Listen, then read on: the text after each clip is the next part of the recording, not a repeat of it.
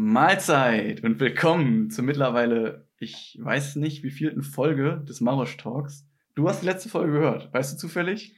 Weiß ich leider auch nicht. Ne? ich glaube so 39, nee, 29., 39. oder so. Ich, ich bin nicht sicher. Ich habe jetzt auch die letzten drei Wochen nichts aufgenommen. Wie ihr seht, Noah hat sich wieder ein bisschen verändert. Der hat sich ja erst in eine bezaubernde junge Dame verwandelt, dann in zwei bezaubernde junge Her Herren und jetzt wieder in einen bezaubernden jungen Herrn. ja, willst du dich kurz vorstellen?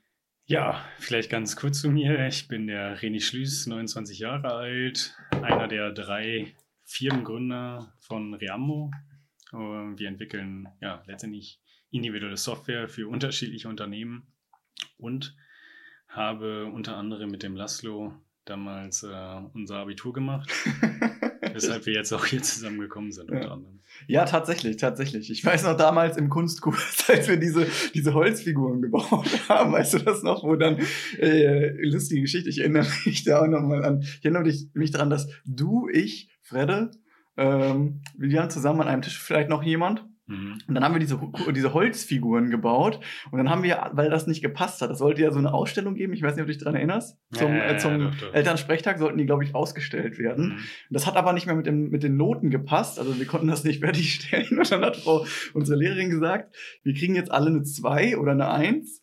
Aber wir müssen nach dem Schuljahr da hinkommen und das fertig machen. Und es ist einfach niemand dahin gegangen und hat die Dinger fertig gemacht. Ich erinnere mich da einfach noch so dran.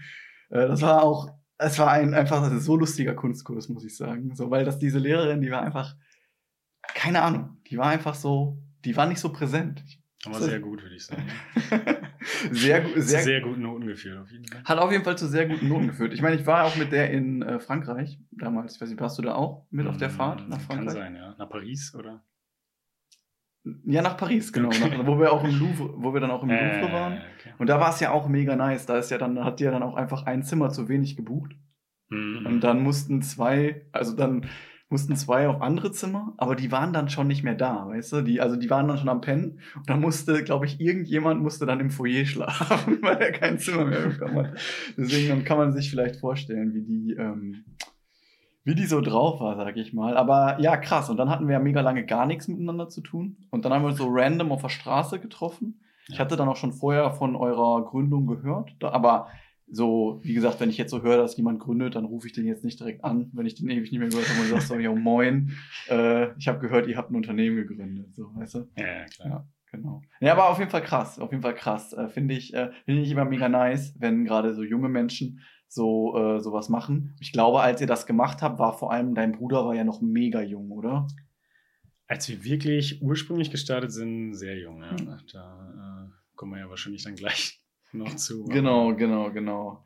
Ich würde sagen, wir starten einfach mal mit WGDW, mit Was ging die Woche. Das kennst du ja als treuer Podcast-Hörer auch sehr gut, sage ich mal. Selbstverständlich. Willst du anfangen? Soll ich anfangen? Ja, ich kann gerne anfangen. Äh, wie immer natürlich mit sehr viel Arbeit verbunden, aber gestartet tatsächlich mit einer Hochzeit vom Arbeitskollegen. Ach, echt? Ja, war sehr cool. Ähm, Wann, wann war die? Am Wochenende. Jetzt, genau, am Wochenende. Okay. Ja, am Samstag Hier, zufälligerweise hier auch vom, äh, also, da, Filigran. also aber jetzt, die Trauung war die, war die. Ach so, nee, nee. Okay. Da, da war ich tatsächlich Hochzeit äh, davor, Ach so. am Wochenende. Also deswegen jetzt kleine Hochzeitsmarathon hinter uns gemacht. Ach, echt? Krass. Ähm, genau, sonst mit viel Arbeit, ein bisschen Sport verbracht. Äh, sind ja beide auch im selben Fitnessstudio. Witzigerweise, ja. Wohnen auch nicht weit voneinander entfernt, witzigerweise. Das ist krass. Und äh, genau, dann waren wir noch mit dem Kunden tatsächlich essen in einer kleinen Gruppe, war auch sehr schön. Bei deiner alten, äh, auch bei deiner alten Firma. Ach, beim, beim Riphaus. Korrekt. War es gut? Also ist jetzt War neuer sehr- Besitzer, doch, war, ist ja. gut jetzt? Doch, Krass. War, war sehr gut, ja. Krass, krass. War dieses Buffet, was dort ja immer, ich glaube, einmal die Woche oder ich weiß nicht, vielleicht auch öfters in der Ach Woche. ja, da wollen wir tatsächlich nächsten, diesen Monat, ich gehe auch immer einmal die Woche mit, einmal im Monat, einmal die Woche, Mhm. einmal im Monat mit Arbeitskollegen gehen wir größer essen, da wollte ich auch das Buffet ausprobieren. Kann, sagst du, kann, kann man machen? Kann man auf jeden Fall machen. Ja, nice. nice, nice, nice. Bei Äh, dir? Wie, ähm, eine Frage hatte ich noch kurz, wo du das gesagt hast, wie viel arbeitest du so die Woche?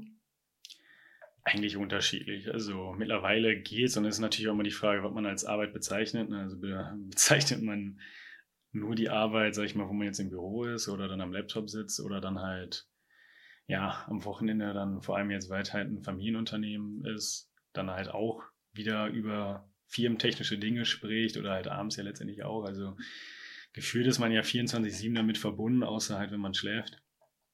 Äh, dass man jetzt wirklich mal Stunden hat oder ein Wochenende, wo man gar nicht drüber nachdenkt, kann ich mich jetzt eigentlich Echt daran erinnern. Ne? Krass, krass, krass, krass. Ich meine, das ist auch ein Punkt, da gehen wir wahrscheinlich später noch drüber ein, weil das ist, denke ich, wenn man jetzt über Gründen spricht, das ist ja das Thema heute. Ich habe es jetzt schon mal gespoilert. Gibt es ja wahrscheinlich positive Aspekte, aber es gibt wahrscheinlich auch negative Aspekte. Das interessiert mich mega, muss ich sagen. Mhm. Aber jetzt erstmal mein Punkt. Meine, wie meine Woche war. Ich schreibe ja gerade meine Thesis, habe ich dir gerade schon erzählt. Mhm. Ähm, spannendes Thema, falls dich interessiert. Es geht um die Einlage von Anteilen an Personengesellschaften in Personengesellschaften. Mhm. Also ist ein steuerliches Thema, ist auch gar nicht mal so unkompliziert. Gerade das, äh, der Bereich Personengesellschaft ist sehr komplex. Ähm, hört sich für viele Leute wahrscheinlich todeslangweilig an, ist auch echt extrem, sich da durch die Literatur zu wühlen, mhm. weil es halt nicht so, dass, ich meine, ich weiß nicht, wie das bei anderen, ich kann es nicht sagen, wo, in welchem Bereich hast du deine Thesis geschrieben? Äh, komplett, komplett anders. Mhm. Ganz anderen Bereich. Also, ja, du hast, war ja Bachelorarbeit, also ich habe ja eigentlich, oder war das eigentlich, ich habe Mechatronik ja studiert zu meinem Bachelor hin und danach dann ein paar Jahre später ein MBA, dann ging es halt komplett in hm, Wirtschaftsmanagement-Richtung. Ja. Ja, wie gesagt, nur, nur von der Handhabe her, also ich weiß nicht, wie es bei dir war, vielleicht vertue ich mich, ich habe ja noch nie eine geschrieben, aber es ist mhm. halt wirklich nicht so, dass du irgendwo so die, die Lösung findest für dein Problem, sondern du musst dir so die Lösung so quasi selber bauen aus ganz vielen verschiedenen Textstellen. Mhm. Ähm, ich weiß nicht, natürlich nicht, kann natürlich auch sein, dass das einfach normal ist für eine Bachelor-Thesis, wobei ich mich halt frage, so manche Leute schreiben ja auch über solche Sachen wie Haftung vom Gesellschafter, Geschäftsführer, da weiß ich jetzt nicht, wo da das vor, also wo da wirklich der Forschungsaufwand ist, weil das steht ja quasi, da kannst du ja wahrscheinlich sogar eine Bachelor-Thesis runterladen, ja, die ja, ja genau das behandeln. Mhm, mhm. Deswegen. Und das ist halt sehr nervig, gerade auch neben der Arbeit. Hast du das damals neben der Arbeit geschrieben? Ja. Genau, dann, dann wirst du das ja wahrscheinlich fühlen, dass mhm. das halt so ist. So, ich kann es halt nicht auch während der Arbeitszeit machen. Das ist dann so, du arbeitest teilweise acht, neun Stunden oder so, kommst nach Hause, erledigst dann den Stuff zu Hause und dann kannst du dich noch irgendwie ein oder zwei Stunden äh, an irgendeine so Literatur setzen und irgendwann ist der Kopf ja auch durch mhm. und nimmst dann halt auch nicht entsprechend so viel auf. Deswegen arbeite ich momentan halt mit so, Ex mit so einer Exzerptabelle, wo ich halt äh, Zitate die ich gut finde, erstmal in so eine Tabelle reinpacke, um dann halt später, wenn ich so 200 Zitate habe, dann würde ich halt sagen, habe ich so eine gute Sättigung und dann finde ich das halt wieder, weil wenn ich jetzt so mit Büchern und mit äh, PDFs anfangen würde, mir nur Sachen zu, zu unterstreichen, das finde ich ja nie wieder, sage ich mal, äh, die Aussagen dazu, denke ich zumindest mal. Ne? Absolut. Ja, und ich hoffe einfach nur, dass der Scheiß bald vorbei ist, ich dann auch damit abschließen kann und dann, ähm, wie gesagt, sieht mich keine Uni, äh, habe ich schon oft gesagt, mich sieht keine FV oder Uni mehr von innen. Außer Aber ist ja ganz gut, dann kannst du ja auch einiges am Ende dazu beitragen zum Gründungsthema. Ich meine, zumindest dann mal steuerrechtlich. Das ist ja auch ein interessantes Thema, zumindest für Leute, die wirklich gründen wollen. Okay, welche Unternehmensformen gibt es überhaupt, ja. äh, die interessant sind? Wie kann man starten? Macht, äh, machen solche Dinge direkt Sinn? Ich meine, vor allem sind Steuern ja auch da immer wieder ein Thema. Ja. Deshalb, äh, ja. Im, vor allem im Privat, also wie gesagt, du kannst, wie gesagt, wenn du über das, das später nicht erläutern willst, klar, aber was mich natürlich auch dann später interessiert, ist so, wie ist die, also ich gehe mal davon aus, ich habe eine Vorstellung, aber mich würde auch so interessieren, wie ihr eure, wie ihr die Anteile haltet, sage ich mal. Ne? Mhm. So, das ist ja jetzt nichts, wo man jetzt über Zahlen redet oder so, sondern einfach nur grundsätzlich, ist das ein Privatvermögen, habt ihr noch eine Betriebsvermögens GmbH und so weiter. Das ist so, ähm, da frage ich mich, also da logischerweise weiß ich da einiges zu und da mhm. interessiert mich dann später halt auch äh, so, wie viel Gedanken man sich da im Vorfeld macht, wenn man halt erstmal nur so die Idee hat. Aber wie gesagt, da kommen wir ja mhm. noch zu. Ja, dann hatte ich ein langes Wochenende. Ich hab, war tatsächlich so dreist und habe mir den ähm, Freitag Urlaub genommen, um von Freitag bis Montag Urlaub zu haben. Ähm, am Freitag habe ich tatsächlich mal wieder gestreamt. Die Streams habe ich jetzt mal pausiert in der letzten Zeit, weil ich habe neben den ähm, neben der Arbeit, der Thesis, Sport und den ganzen Kram habe ich jetzt auch noch ein neues, habe ich noch ein separates Projekt angenommen für einen Business Coach, wo ich ein Steuercoaching erstelle, ähm, was halt seinem Coaching angeschlossen wird mhm. ähm, und ähm, wo dann, also wie gesagt, worum, wie das dann letzten Endes abgerechnet wird, ist noch nicht interessant, das steht noch nicht mal. Aber das mache ich jetzt noch so nebenbei, da versuche ich auch jeden Tag äh, ein Skript zu schreiben, Video zu aufzunehmen und so weiter. Und ähm, dann ist man einfach mal ganz dankbar, wenn man mal so vier Tage am Stück frei hat, weil so das Ganze so in der Woche zu machen, ist dann manchmal schon, äh, schon einfach extrem, sage ich mal, ne? das alles unter einen Hut zu kriegen. Deswegen habe ich die Streams jetzt erstmal pausiert. Freitag hatte ich aber mal wieder ein bisschen Zeit, konnte streamen und ähm, hat auch wieder Bock gemacht, auch wenn nicht so viel los war. Das ist halt so, wenn du mal eine Zeit lang nicht gestreamt hast, dann äh, ist erstmal gar nichts los. Also bei uns ist ja sowieso auch sehr, sind ja, obwohl wir lange dabei sind, äh, sehr äh, im, im, unteren Segment unterwegs, sage ich mal. Ne? Mhm. Dann war mir, ich weiß nicht, ob du es mitbekommen hast, ich weiß nicht, wie viel du so mit äh, Social Media und mit so YouTubern und so noch zu tun hast oder ob du dich da überhaupt bewegst, so gerade bei den, bei den, ich sag mal so in dem Unterhaltungssegment, aber Knossi und Trimax sagen dir vielleicht was? Ja, doch. Genau. Also die Großen, die werden ja irgendwie immer wieder in die Tweets da gespü gespült, sag ich mal, ne? Oder in den Charts, sag ja. ich mal rein. Ne? Man, man bekommt zumindest so am Rande mit, sag ich mal. Und ja, die haben ja jetzt eine Pizzakette eröffnet, äh, Happy mhm. Slice, hast du mhm. vielleicht mitbekommen? Habe ich mitbekommen, ja. Und äh, meine Freundin Steffi und ich, wir wollten am äh, Sonntag, sind wir dann extra nach Münster gefahren, um dann bei Happy Slice eine Pizza zu bestellen. Aber die hatten schon um 16 Uhr alles aus, waren die schon dicht, weil die konnten nicht mehr liefern, weil die hatten keine Zutaten mehr. Mhm. Und das war dann natürlich mega enttäuschend, weil extra nach Münster gefahren, um dann da die Pizza zu holen. Und dann kriegst du die nicht, weil, ähm, ja, weil äh, du, weil, weil, weil die einfach nicht mehr offen haben. So. Und dann waren wir halt am Aasee, wollten so um den Aasee entspannt drumherum laufen. Dann waren da aber tausend Leute ähm, die da ihre Zelte, ihre Grills aufgeschlagen hatten. Da war da so ein kleiner Junge mit einem Ball. Wir hatten den kleinen Hund mit dabei. Ich weiß nicht, habt ihr unseren Hund vielleicht schon mal gesehen, den kleinen mhm. Dackel Chihuahua. Der kleine Junge schießt dann extra, als wir da langlaufen mit dem Hund, verfehlt den Hund knapp. Und meine Freundin, wenn das mit dem Hund ist, dann direkt geht so auf 180 und so, ey, was soll das? Dann die ähm, Mutter oder die Schwester von dem so, heul nicht. Dann meine Freundin, heul du doch nicht. Und ich dann schnell meine Freundin gepackt, weitergelaufen, so. ja, war, äh, war, war dann, da war schon so die Stimmung so ein bisschen gereizt. Vor allem, ich bin auch so jemand, ich weiß nicht, wie du da tickst, aber ich bin auch so jemand, ich mag echt so Menschenaufläufe nicht. Ich bin so jemand, der hält sich da mhm. mega gerne raus. Ähm, und so, so, so Menschenansammlungen, die stressen mich einfach schon direkt. Deswegen gehe ich auch immer morgens trainieren, weil da habe ich meine Ruhe, weißt du, da sind nicht so viele Menschen, da muss ich mal gucken, okay, guckt ihr mich jetzt an, darf ich da hingucken und so weiter. Ganz schlimm, ganz schlimm, ganz schlimm. Ja, interessant. Aber arbeiten, weißt du, mit den, also mit dieser, wie, wie heißt die? Happy Slice. Happy Slice. Äh, haben die dann eigene wirklich Pizzerien oder sind das so Franchise? Ne, die haben so ein amerikanisches Konzept wohl gefahren. Die haben schon bestehende Pizzerien gekauft und da dann wirklich das. gekauft? Die haben oder die haben die nur so eine Lizenz, dass sie die Pizzen dafür machen können? Weil das klingt für mich verdächtig. Ein Kollege von mir arbeitet unter anderem hier bei Milano Weiß. Okay. Das, genau, Milano Weiß. Das ist wohl das Konzept von Milano Weiß. Ah, okay. okay. Das okay, habe ich auch okay. gehört. Ist, aber ich dachte, Milano nämlich das Branding auch sehr verdächtig danach aussah, aber dann scheint es wohl. Aber Milano weiß es doch was Amerikanisches, oder nicht? Äh, ich weiß nicht, ob der Ursprung amerikanisch ist, ist auf jeden Fall auch. Äh, Gibt es in Deutschland? Genau, richtig. Okay. Soweit ich eigentlich weiß, ein deutsches Unternehmen. Okay, krass. Aber kann gut sein, dass die aus Amerika hier rübergekommen Aber genau das habe ich auch gehört. Also kann gut sein, dass das nur Lizenz ist. Ich habe auch, ähm, ich hatte tatsächlich mal Bock am Wochenende, habe ins Transparenzregister geguckt. Da kann ich ja sehen, also mittlerweile, früher gab es ja nur das Handelsregister. Da konnte ich nur sehen, wer war Geschäftsführer. Jetzt kann ich ja einfach ins Transparenzregister gehen nach einem sehr aufwendigen Registrierungsprozess. Aber gut, das ist Deutschland, da kann man nichts anderes erwarten. Mhm. Nach einem sehr aufwendigen Registrierungsprozess kann man ins Transparenzregister sehen und gucken, wer steht hinter einer Kapitalgesellschaft. Und tatsächlich haben Knossi und Trimax, ich weiß natürlich nicht, an welchen GmbHs die wiederum beteiligt sind, aber die haben da direkt nichts mit zu tun anscheinend mit diesem ähm, Happy Slice. Okay. Also ich kann mir gut vorstellen, dass das einfach nur die Werbefiguren sind. Mm, so vielleicht dann so 10% Share oder so kriegen ja, ja, okay. und äh, dann jetzt am Anfang so ein bisschen Werbung machen mm. und ähm, dann mal gucken, wie das läuft. Ich habe auch sehr durchwachsene Kritiken gesehen. Also es gab gute Kritiken, die waren dann aber immer Trimax, ich liebe dich. Oder eher schlechte Kritiken wie, ja, für den Preis nicht angebracht, weil da kriegst du keine Pizza unter 10 Euro. Ähm, und die Frage ist natürlich auch, ich sage jetzt einfach mal so, wenn du jetzt hier so, es gibt ja hier, meiner Meinung nach gibt es hier sehr wenig gute Pizzerien. Es gibt ein paar gute, aber sehr wenig. So wenn du so bei den normalen Mix, die auch Döner anbieten, Pizzen bestellst, nee, finde ich persönlich jetzt nicht so nice. Nenne jetzt natürlich keinen Namen.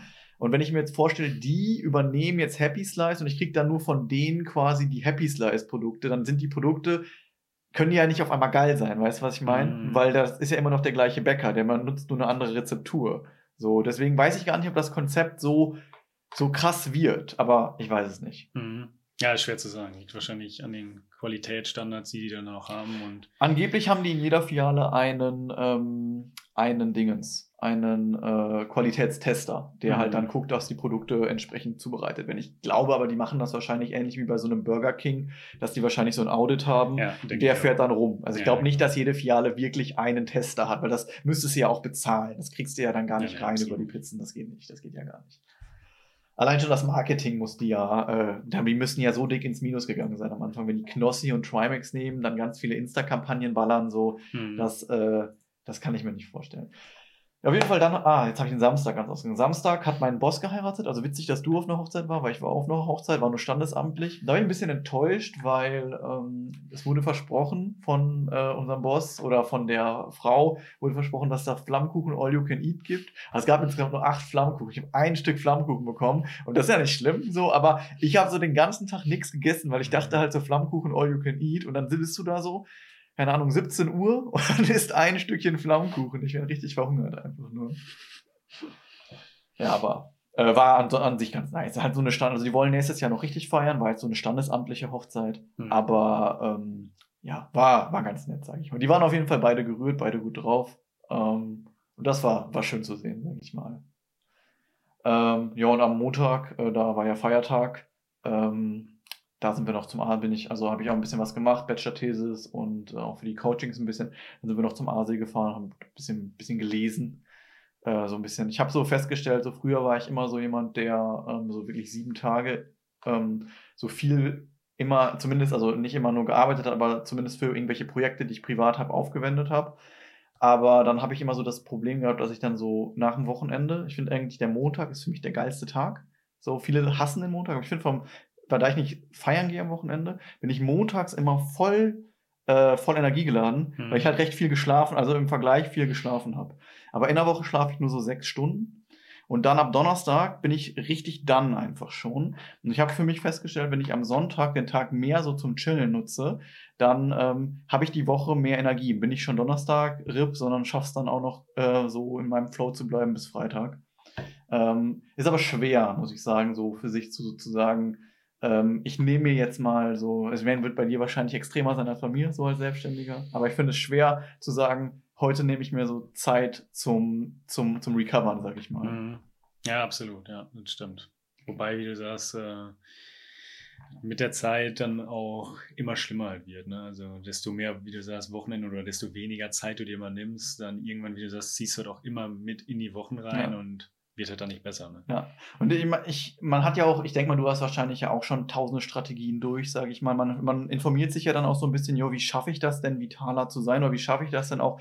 So was mich halt so ein bisschen abfuckt oft ist, so man will ja recht viel machen, so weißt man will auf der Arbeit ganz gut performen, man will Sport nebenbei machen, man hat dann noch so persönliche Ziele, sag ich mal, die man so, bei mir jetzt beispielsweise Twitch, der Podcast und so weiter.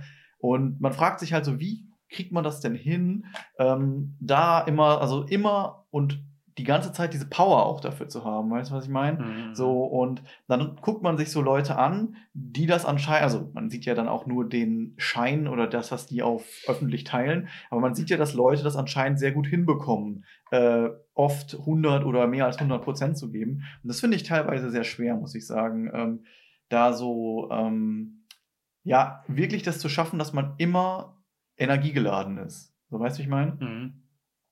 Ja, auf jeden Fall. Okay, und dann, äh, was war noch? Genau, dann war ich Donnerstag im Dali in Dorsten. Ich weiß nicht, ob dir das was sagt. Das ist so ein spanisches, äh, das ist, das gibt ist so ein spanisches Buffet, Tapas-Buffet. So sehr geile Vorspeisen, sehr geile Nachspeisen. Die Hauptspeisen waren ein bisschen ähm, enttäuschend. Aber an sich, so wie gesagt, ich gehe mit meinen Arbeitskollegen immer einmal im Monat Mhm. äh, irgendwo essen. Und das war ja so unsere Nummer zwei tatsächlich. So, wir ranken das dann immer. Und das war so Nummer zwei, weil ich, ich, ich persönlich finde Buffet richtig geil, weil dann Mhm. kann man halt immer gehen, so oft wie man will. Man kann verschiedene Sachen probieren und so weiter. Sonst, wenn ich jetzt so indisch essen gehen würde, dann müsste ich mich so für eine Sache entscheiden. Und ähm, dann würde ich das voll schade finden, dass ich die anderen Sachen nicht probieren konnte. So, weißt du, wie ich meine? Ja, ja. Wobei ein guter Inder tatsächlich auch sehr lecker sein kann. Wie meinst ein gut, gutes indisches Essen. Ja, das glaube ich, das glaube ich. Aber wie gesagt, äh, ich, ich glaube, also ich würde dann wahrscheinlich irgendwas Currymäßiges bestellen, weil ich Mhm. Curry geil finde. Mhm. Aber es gibt ja auch wahrscheinlich andere geile indische Gerichte. Und dann fände ich es total schade, dass ich die indischen Gerichte dann nicht ähm, probieren hätte können, weißt mhm. du? So, deswegen findest du Buffet halt. Deswegen finde ich Buffet besser, Okay, genau, okay. weil ich dann verschiedene Sachen probieren Mhm. kann. So, das ist das, was ich nice finde an, an, Mhm. am Buffet-Essen, sage ich mal. Ja, das war eigentlich so meine Woche.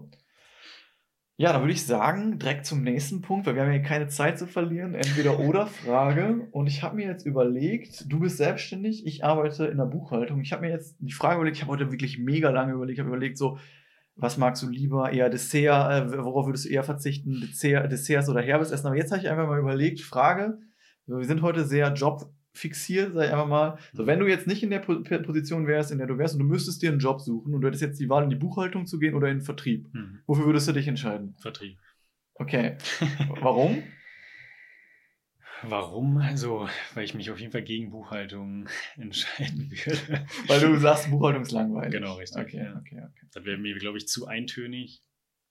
Und äh, ja, Vertrieb kannst du zumindest irgendwie rauskommen, kannst vielleicht ein bisschen kreativer sein, äh, dort gegebenenfalls Strategien zu entwickeln, okay, wie gehe ich an Kunden ran oder wie entwickle ich generell das Unternehmen in die Richtung, um Mhm. mehr Umsatz zu generieren. Klingt für mich auf jeden Fall deutlich spannender als Hast du mit Vertrieb, zu hast du sowas mit Vertrieb zu tun? Hast du was mit Vertrieb zu tun? Klar, ich meine, als Gründer hast du natürlich mit allen Bereichen zu tun, deswegen halt irgendwo auch mit Buchhaltung. Mhm. Wir sourcen die Sache ja auch aus an eine Steuerberatung. Deswegen damit eher weniger, aber trotzdem kommst du natürlich nicht drüber hinweg, äh, dich mit Finance äh, im Generellen au auseinanderzusetzen. Und äh, klar, klassische buchhalterische Aufgaben bleiben natürlich trotzdem im Unternehmen irgendwie auch äh, zu Hause. Ne? Ja, klar, klar, klar, klar. Ähm, okay, und Vertrieb, also ich meine, sag mal so, ich glaube, ich meine, ich bin ja recht stark in der Buchhaltung. Ich Mhm. darf zwar schon drüber hinausgehen, sage ich mal. Ich bin halt auch beratend tätig, obwohl ich noch kein Steuerberater bin. Mhm. So, ähm, und mir machen die Beratungen an sich auch mehr Spaß. Generell habe ich einfach mehr Bock, so, wenn ich mit einem, mit jemandem telefoniert habe und ich habe dem so das, und ich habe danach das Gefühl oder das Gefühl, dass ich dem weitergeholfen habe. Das ist ein sehr nices Feeling, so für mich persönlich in meinem Job. Das hat, Mhm. hat man halt sehr oft, weil Leute anrufen, du mit denen sprichst und danach haben die, äh, und wenn die dann echt sagen, boah, das hat mir jetzt weitergeholfen oder wenn die sich dann auch bedanken, dass Sachen schnell beantwortet wurden oder so, finde ich immer ein sehr nices Feeling. Ähm, ich denke, ich würde, ich, also wenn ich das jetzt beantworten muss, ich glaube, ich denke, ich würde den Bereich Vertrieb mega interessant finden, da mal reinzugucken. Ich weiß aber nicht, ob ich dafür gemacht bin, weil ich immer so mit Vertrieb halt verbinde, so offensiv auf Menschen zugehen und denen halt was verkaufen. Ich meine, wenn Mhm. man natürlich ein geiles Produkt oder Dienstleistung, so wie ihr habt, dann ähm, ist das, fällt das wahrscheinlich nicht schwer. Aber man hat so, ich glaube, so Vertrieb ist auch in vielen Köpfen einfach so ein bisschen negativ behaftet, Ja, ne? absolut. Ich meine, dieser klassische Staubsauger, Vertreter, genau. Vertreter oder Richtung Versicherung etc. Da liegt, wie du sagst, natürlich komplett an der Branche, würde ich sagen. Ne? Mhm. Also auch nicht nur an der Branche, sondern auch, wo du im Vertrieb arbeitest. Äh, kann ja sogar letztendlich Richtung Projektmanagement sein, kann Richtung Customer Success sein. Äh, können ja ganz unterschiedliche Sachen sein. Und wie du sagst, äh, alles Richtung Beratung ist ja mehr oder weniger auch oftmals irgendwo eine vertriebliche Rolle Ja, das stimmt. Richtung Business Analytics irgendwie Prozesse aufnehmen beim Kunden und so. Also liegt natürlich daran, wo solche Bereiche dann in den jeweiligen Unternehmen untergeordnet sind. Mhm. Aber wenn man solche Sachen auch schon dann zum Vertrieb irgendwo zählt, ist das ja auch relativ breit gefächert und eben nicht, wie du sagst, dieses Aufdrängen dem Kunden irgendwas verkaufen, weil, der, weil ihm gar nicht Ja. weiterhilft, sondern eher wie bei dir dann ja auch vielleicht. Das ist eine klare Anforderung, die erfüllt werden muss und äh, die man dem Kunden mehr oder weniger überreicht und da irgendwie auch die Qualität etc. sicherstellen muss. Ne? Ähm, ich frage mich gerade, arbeitet ihr mit Unternehmen online? Ja. Äh, genau, und das war so ein Punkt, so wir sind noch nicht so gut digitalisiert bei uns in der Kanzlei. Mhm. Und dann war halt natürlich eine Ansage, logischerweise, weil wenn du das Unternehmen online richtig nutzt, dann spart es logischerweise sehr viel Zeit der Steuerkanzlei. Im Unternehmen weiß ich jetzt sogar gar nicht, muss ich sagen, weil ich immer so denke, okay, ob er jetzt seine Rechnung einscannt oder abheftet, so Arbeit ist immer noch da. Ich denke schon, dass man da ein bisschen was rausholen kann, aber Arbeit bleibt trotzdem da. Also es wird halt oft so verkauft als digitale Lösung, aber du hast ja trotzdem noch viel mit Papier zu tun. Ich weiß nicht, äh, ob du noch viel damit zu tun hast, mit der, mit dem, wahrscheinlich, du, ich gehe mal nicht davon aus, dass du noch einscannst, sage ich mal. Ähm, aber äh, ich habe ja Unternehmer, die noch die Sachen selber einscannen, sage ich mal. Deswegen ist halt da so oft die Frage für mich, ähm, wie soll ich sagen, sparen die halt wirklich so viel durch dieses, durch dieses Programm. Und da musste ich dann tatsächlich auch so ein bisschen Vertrieb machen, indem ich halt dann mir raus überlegen musste, okay, für welche meine, für welche meiner Mandanten ist das interessant und wie verkaufe ich denen das jetzt? Weil letzten Endes muss ich die ja anrufen und denen sagen, du musst deine ganze Struktur verändern Mhm. und äh, auf was anderes umsteigen, was dich auch noch Geld kostet. So, und das ist ja erstmal ein schlechtes Verkaufsargument, jemandem zu sagen, du musst deine Struktur ändern und das kostet dich noch Geld. Also musst du Mhm. dem ja dann, sag ich mal, so Argumente liefern und sagen, ja, okay, dadurch wird es aber schneller und das System lernt und wir können unsere Preise stabil halten und so weiter. Ähm, fand ich eigentlich auch ganz nice und ich glaube, was halt auch am Vertrieb sehr nice ist, ist, die Verdienstmöglichkeit ist natürlich anders als in der Buchhaltung, generell halt in der Verwaltung den zahlt man halt, glaube ich, eher ungern mehr Geld als den Leuten, die, sage ich mal, direkt an den Umsätzen dran sitzen. Ähm, beziehungsweise man hat da diese Möglichkeit, dann mit dem Erfolgsbonus einfach besser zu arbeiten, sage ich mal, ne? weil du dann sagen kannst, zumindest glaube ich, ist das in vielen Unternehmen so, weil die Vertriebler Mhm. bringen dir ja die Umsätze direkt rein. Was macht der Buchhalter? Der, ja, der ist ja bei uns jetzt natürlich schon, weil wir erstellen die Buchführung, rechnen die Buchführung, aber du kannst die Buchführung ja in deinem eigenen Unternehmen nicht abrechnen, sage ich mal. Ne? Mhm. Deswegen äh, glaube ich schon, dass der Vertriebler im Allgemeinen einfach auch so finanziell die besseren Möglichkeiten hat, was das natürlich dann auch noch ein bisschen attraktiver macht. Also ich, ich bin da tatsächlich sehr unsicher, wenn ich mich entscheiden müsste. Obwohl ich ja eher als Buchhalter arbeite, würde ich mich wahrscheinlich sogar auch für den Vertrieb entscheiden. Weil die Vorteile einfach zu krass sind davon. Mhm. Ja, okay. Ja, nice. Judy, dann würde ich sagen, Main Theme Unternehmensgründung. Normalerweise immer ein insaner Titel, aber heute ist mir keiner eingefallen, deswegen ganz langweilig. Unternehmensgründung habe ich Rechtschreibfehler drin. Unternehmensgründung. Nee, passt, ne? Passt ja. okay, wir fangen an mit Statistik. Du kennst ja, ich bin der Statistikfuchs aus den diversen Folgen. Mhm. Ähm, und jetzt würde ich dich erstmal gerne fragen, ich habe leider nur zwei Fragen, da sind meine Quellen. Ähm, wie viele Unternehmen, glaubst du, wurden 2022 gegründet in Deutschland? Das ist eine sehr gute Frage. also ich denke, wahrscheinlich die Antwort wird gar nicht so leicht sein, weil man ja wahrscheinlich schon wieder sehr gut differenzieren muss, was man überhaupt als jetzt Unternehmen klassifiziert. Ne? Hm. Also, Also ich meine, gehört mal gehabt zu haben, dass man, also dass es eine Statistik gibt, wo man Unternehmen nur mit einbezieht, glaube ich, die mehr als 22.000 Euro Jahresumsatz machen.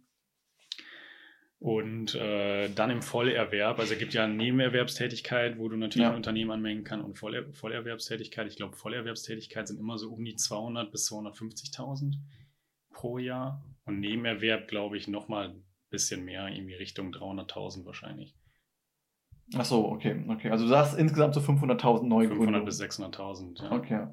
Also ich habe hier 100, 115.000 Neugründungen in 2022. Und das sind 9,3% weniger Betriebe als vor Corona. Mhm. Ähm, da sind jetzt aber, wie du gerade gesagt hast, diese Kleinunternehmen. Die sind nicht mit drin. Ah, okay. Deswegen, und davon wird es wahrscheinlich noch jede Menge geben, weil ja, Ja. allein, aber das wäre dumm, meiner Meinung nach, die mit reinzunehmen, weil theoretisch muss ja jeder Vertriebler, der so, also jeder Handelsvertreter muss ja ein Gewerbe anmelden und den willst du, was willst du den jetzt bei den Unternehmensgründungen mit aufnehmen? Das verwischt die Zahl ja zu krass, meiner Genau, Meinung genau. nach. Deswegen finde ich die Zahl schon krass. Was ich heftig finde, ist 10% weniger als vor Corona Mhm. dass dann halt ja doch man merkt, dass jetzt so die letzte Zeit, Corona-Krise, Krieg, Inflation und so weiter, anscheinend doch dazu geführt hat, dass so eine gewisse Unsicherheit einfach herrscht. Mhm. Ähm, vielleicht ist es auch wirklich so, dass einige die Krise nicht überlebt haben. Ich muss jetzt so bei uns über, überlegen, so, ich glaube, der größte Teil unserer Mandantenschaft hat es ganz gut überstanden. Der Staat hat ja auch geholfen, sage ich mal. Ähm, aber ähm, ich glaube doch, dass es gerade so in der Gastro die Leute, die neu da waren, also ich glaube, einige, die, die Gastros, die schon ewig da waren, die konnten ja einfach sich das quasi fördern lassen, sag ich mal, in der Zeit. Da muss man sagen, war ein bisschen unfair. Die Leute, die aber neu da waren, die die Förderung nicht kriegen konnten und diese ganzen Friseure und diese ganzen ähm, Hygienegeschichten, ich glaube, die haben unglaublich gelitten. Die machen jetzt wahrscheinlich umsatztechnisch nicht so viel aus, aber ähm, ich kann mir vorstellen, dass gerade diese Branchen äh, eher zurückgehen. Und da gibt es wahrscheinlich sonst, die sprießen wahrscheinlich eher so wie Pilze, so diese ganzen Nagelstudios, Haarsalon und so weiter. Muss ja nur hier äh, deine, deine Straße lang gehen. Da hast du ja schon sieben, acht äh, Friseure alleine auf der Straße. Ne? Mhm. Ich denke, dass das vielleicht so ein bisschen nachgelassen hat durch diese Krisenzeiten. Ja, auf jeden Fall. Ich meine, wie du sagst, die zählen natürlich alle dazu. Äh, somit hast du natürlich einige Unternehmen, die dazukommen. Ne? Von denen auch, glaube ich, fast 40 Prozent nach fünf Jahren auch wieder verschwunden sind. Ja, ne? Also das ist dann wirklich der klassische Zyklus da. Ja, definitiv, definitiv. So, und dann, was glaubst du, zweite Frage, was glaubst du, sind die äh, Branchen, in denen hauptsächlich gegründet wird? Also ich habe jetzt Top 3. Ich habe zwar mehr, aber äh, so deine Top 3 Guesses. Ich meine, du beziehst dich ja jetzt eben, du filterst ja jetzt gefühlt fast alles raus, ne? Wie meinst du? Also wenn du sagst, dass nur 100.000 Unternehmen gegründet werden, diese ganzen Kleinstunternehmen Richtung Einzelhandel und so, die, Die sind raus, genau. Sind raus. Die sind raus, genau. Also in dem Bezug würde ich sagen, wahrscheinlich Richtung Software wird halt einiges weiterhin sein. Äh, Maschinenbau ist natürlich sehr breit gefächert, beide Bereiche sehr breit gefächert. Werden dann, denke ich, große Treiber sein der größeren Unternehmen dann. Ja, ich meine, E-Commerce, Handel, äh, ist die Frage, ob man das auch noch unter Software sehen möchte. Äh, ist tatsächlich, ge- also jetzt in der, kann ich das kann ich spoilern, das ist getrennt. Also man hat Okay. Software und E-Commerce getrennt. Also du würdest Mhm. jetzt sagen Maschinenbau, E-Commerce und Software. Sind auf jeden Fall mit dabei, würde ich mal sagen. Die sind auf jeden Fall mit dabei, aber die Top-Dinger sind, also Software, ganz krass. Mhm. Äh, ich weiß jetzt nicht, was die 110 hier bedeutet, aber wir gucken jetzt einfach mal nur, ich hätte die Statistik vielleicht besser lesen sollen. Wir gucken jetzt hier einfach nur auf die, äh, gucken jetzt einfach hier nur auf die tolle Zahl. 110. Mhm. Das bedeutet wahrscheinlich 110 pro, äh, keine Ahnung, pro, ich weiß es nicht. Dann auf jeden Fall Medizin und dann Lebensmittel. Lebensmittel hat mich tatsächlich gewundert, muss ich ganz ehrlich sagen, weil da sagte mein Cousin zu mir, dass die Margen in der Lebensmittelbranche bescheuert sind, während die im E-Commerce und in der Softwareentwicklung einfach insane sind, die Margen. Ähm, kann ich nichts zu sagen, kenne ich mich zu schlecht aus. Ähm, wobei ich es mir schon vorstellen kann, dass du jetzt an einem Müsli-Riegel schlechter verdienen kannst als an einer Software, die du, ich sage jetzt mal übertrieben gesagt, einmal entwickelst und danach nur noch optimierst und wartest, sage ich mal, und dann, äh, ja, dann halt vermarkten kannst. Je nachdem natürlich, was du machst. Ne? Ja, und ist die Frage, was unter Lebensmittel dann auch wieder drunter ist. Ne? Also sind da auch Neugründungen von neuen Aldi-Filialen sozusagen auch mit runtergefasst? Ne? Dann könnte natürlich auch sein. Ne? Kann, kann sein, ja. Aber wobei, ähm, nee, ich glaube, ich glaube bei neu, also haben wir, interessante Frage auf jeden Fall. Hätte man recherchieren sollen. die Aber gehören auf jeden Fall zu den Neugründungen halt auch dazu. Ne? Also, also du meinst, wenn eine neue Aldi-Filiale aufgemacht wird, dann ist das eine, würde das als Neugründung zählen. Wenn es dazu eine, ei- weiß ich jetzt nicht. Ne? Also da weiß ich auch nicht, ob die eigene GmbHs dann wiederum gründen für jede Filiale, weiß ich nicht. Äh, ob die Franchise-Nehmer oder wie auch immer dann einteilt oder ob das überhaupt äh, bei denen so läuft. Äh, ist eine gute Frage. Auf jeden Fall meine ich nur, dass die halt in den Statistiken generell natürlich drin vorkommen, wenn Unternehmen wie BMW zum Beispiel halt auch und neue Unternehmen halt gründen. Ne? Mhm. Mhm. Oder irgendwelche Maschinenbauhersteller ein neues Produkt rausbringen oder so, welches sie halt separat äh, laufen lassen wollen, hast ja auch eine Neugründung. Ja, aber die Frage ist halt, also da würde ich sagen, ja, also wenn jetzt beispielsweise BMW, die, keine Ahnung, die BMW Solutions oder so gründet, würde ich sagen, ja, Neugründung. Die Frage ist jetzt, wenn Aldi einen neuen Ja, Aldi aufmacht, ob das dann mit reinzählt. Würde ich jetzt so sagen, nein, aber keine Ahnung, um Mhm. ehrlich zu sein. Sicherlich ist das ein eigenständiger Betrieb, der eine eigenständige Gewerbeanmeldung benötigt. Ob der jetzt in diese Statistik gehört, keine Ahnung, weiß ich nicht. Aber wie gesagt, ähm, es ist ja nur so ein Indikator und, Mhm. und nur Wissen und Software hast du ja schon gesehen, habe ich mir aber auch schon gedacht, dass äh, Software so krass ist. Ähm, ja, äh, das ist ja, ja, also das, äh, das, das habe ich mir, das habe ich mir Medizin finde ich ähm, interessant, muss ich ganz ehrlich sagen, dass so weit oben ist. Hätte ich jetzt nicht geraten, muss ich ganz ehrlich sagen, dass Medizin so weit oben ist. Ich hätte sogar tatsächlich gedacht, dass Mobilität weiter oben ist. Aber ähm, ja, scheint ja so zu sein. Ne? ähm, jo, und dann jetzt eigentlich äh, mehr zu euch, sag ich mal, oder mehr zum Thema Gründen. Also ihr habt ja Rean Mo GmbH gegründet. Ähm, ich habe so sofort, wie gesagt, ich habe sofort gesehen und mir war sofort klar, Rean Mo, das sind eure Vornamen, ne? Das sind René. André, Maurice. Ja. Wobei Maurice nicht ganz richtig, ne, mit dem O, aber hat wahrscheinlich sich besser angehört Genau. als, als Rean Mo. Okay, okay, okay. Also kommt man erstmal so nicht drauf, aber ich habe sofort gesagt, Rean und dann, ah, René, André. Mhm. Und wie dein anderer Bruder heißt, wusste ich tatsächlich nicht. Mhm. Aber ähm, habe dann natürlich bei euch auf Team, geguckt auf Team, habe ihn dann gefunden und dann war mir klar, äh, wie das Ganze zusammenhängt. Wobei ich sagen muss, wenn ich das sagen darf, äh, bei dir und deinem, äh, bei dir und deinem, ähm, bei dir und André kann ich Mhm. sofort erkennen, dass ihr Brüder seid. Bei Maurice habe ich ein bisschen gebraucht, muss ich Mhm. sagen. Also da äh, bin ich nicht direkt drauf gekommen, dass das dein Bruder ist. Ja, das sieht jeder unterschiedlich, aber die ja, Sachen bekommen wir öfters zu hören. Okay. Also wie gesagt, du und, du und André, ähm, heute nicht mehr, muss ich sagen. Heute Mhm. unterscheidet ihr euch schon, würde ich sagen. Mhm. Aber damals, also ich kenne euch ja noch aus zu Schulzeiten, Mhm. damals war Ja, André meiner Meinung nach die kleine Version von dir einfach. Obwohl der, glaube ich, ist der größer als du? Ja, wir sind tatsächlich eigentlich alle gleich groß. Okay, alle gleich groß. Okay, okay. Aber der war auf, auf jeden Fall war der für sein Alter groß. Das weiß ich noch. Das weiß ich Mhm. noch. Okay, nice. Ähm, dann, was mich interessiert erstmal, wie, also wie war der Gründungsprozess? Wie seid ihr drauf gekommen? Wer von euch hatte die Idee? Ihr werdet ja, denke ich mal, nicht zu dritt gleichzeitig gehabt haben. Und äh, so, wann ging das Ganze los? Und wer ist so auf die Idee gekommen zu sagen, yo, äh, lass das machen? Ja, sehr gute Frage.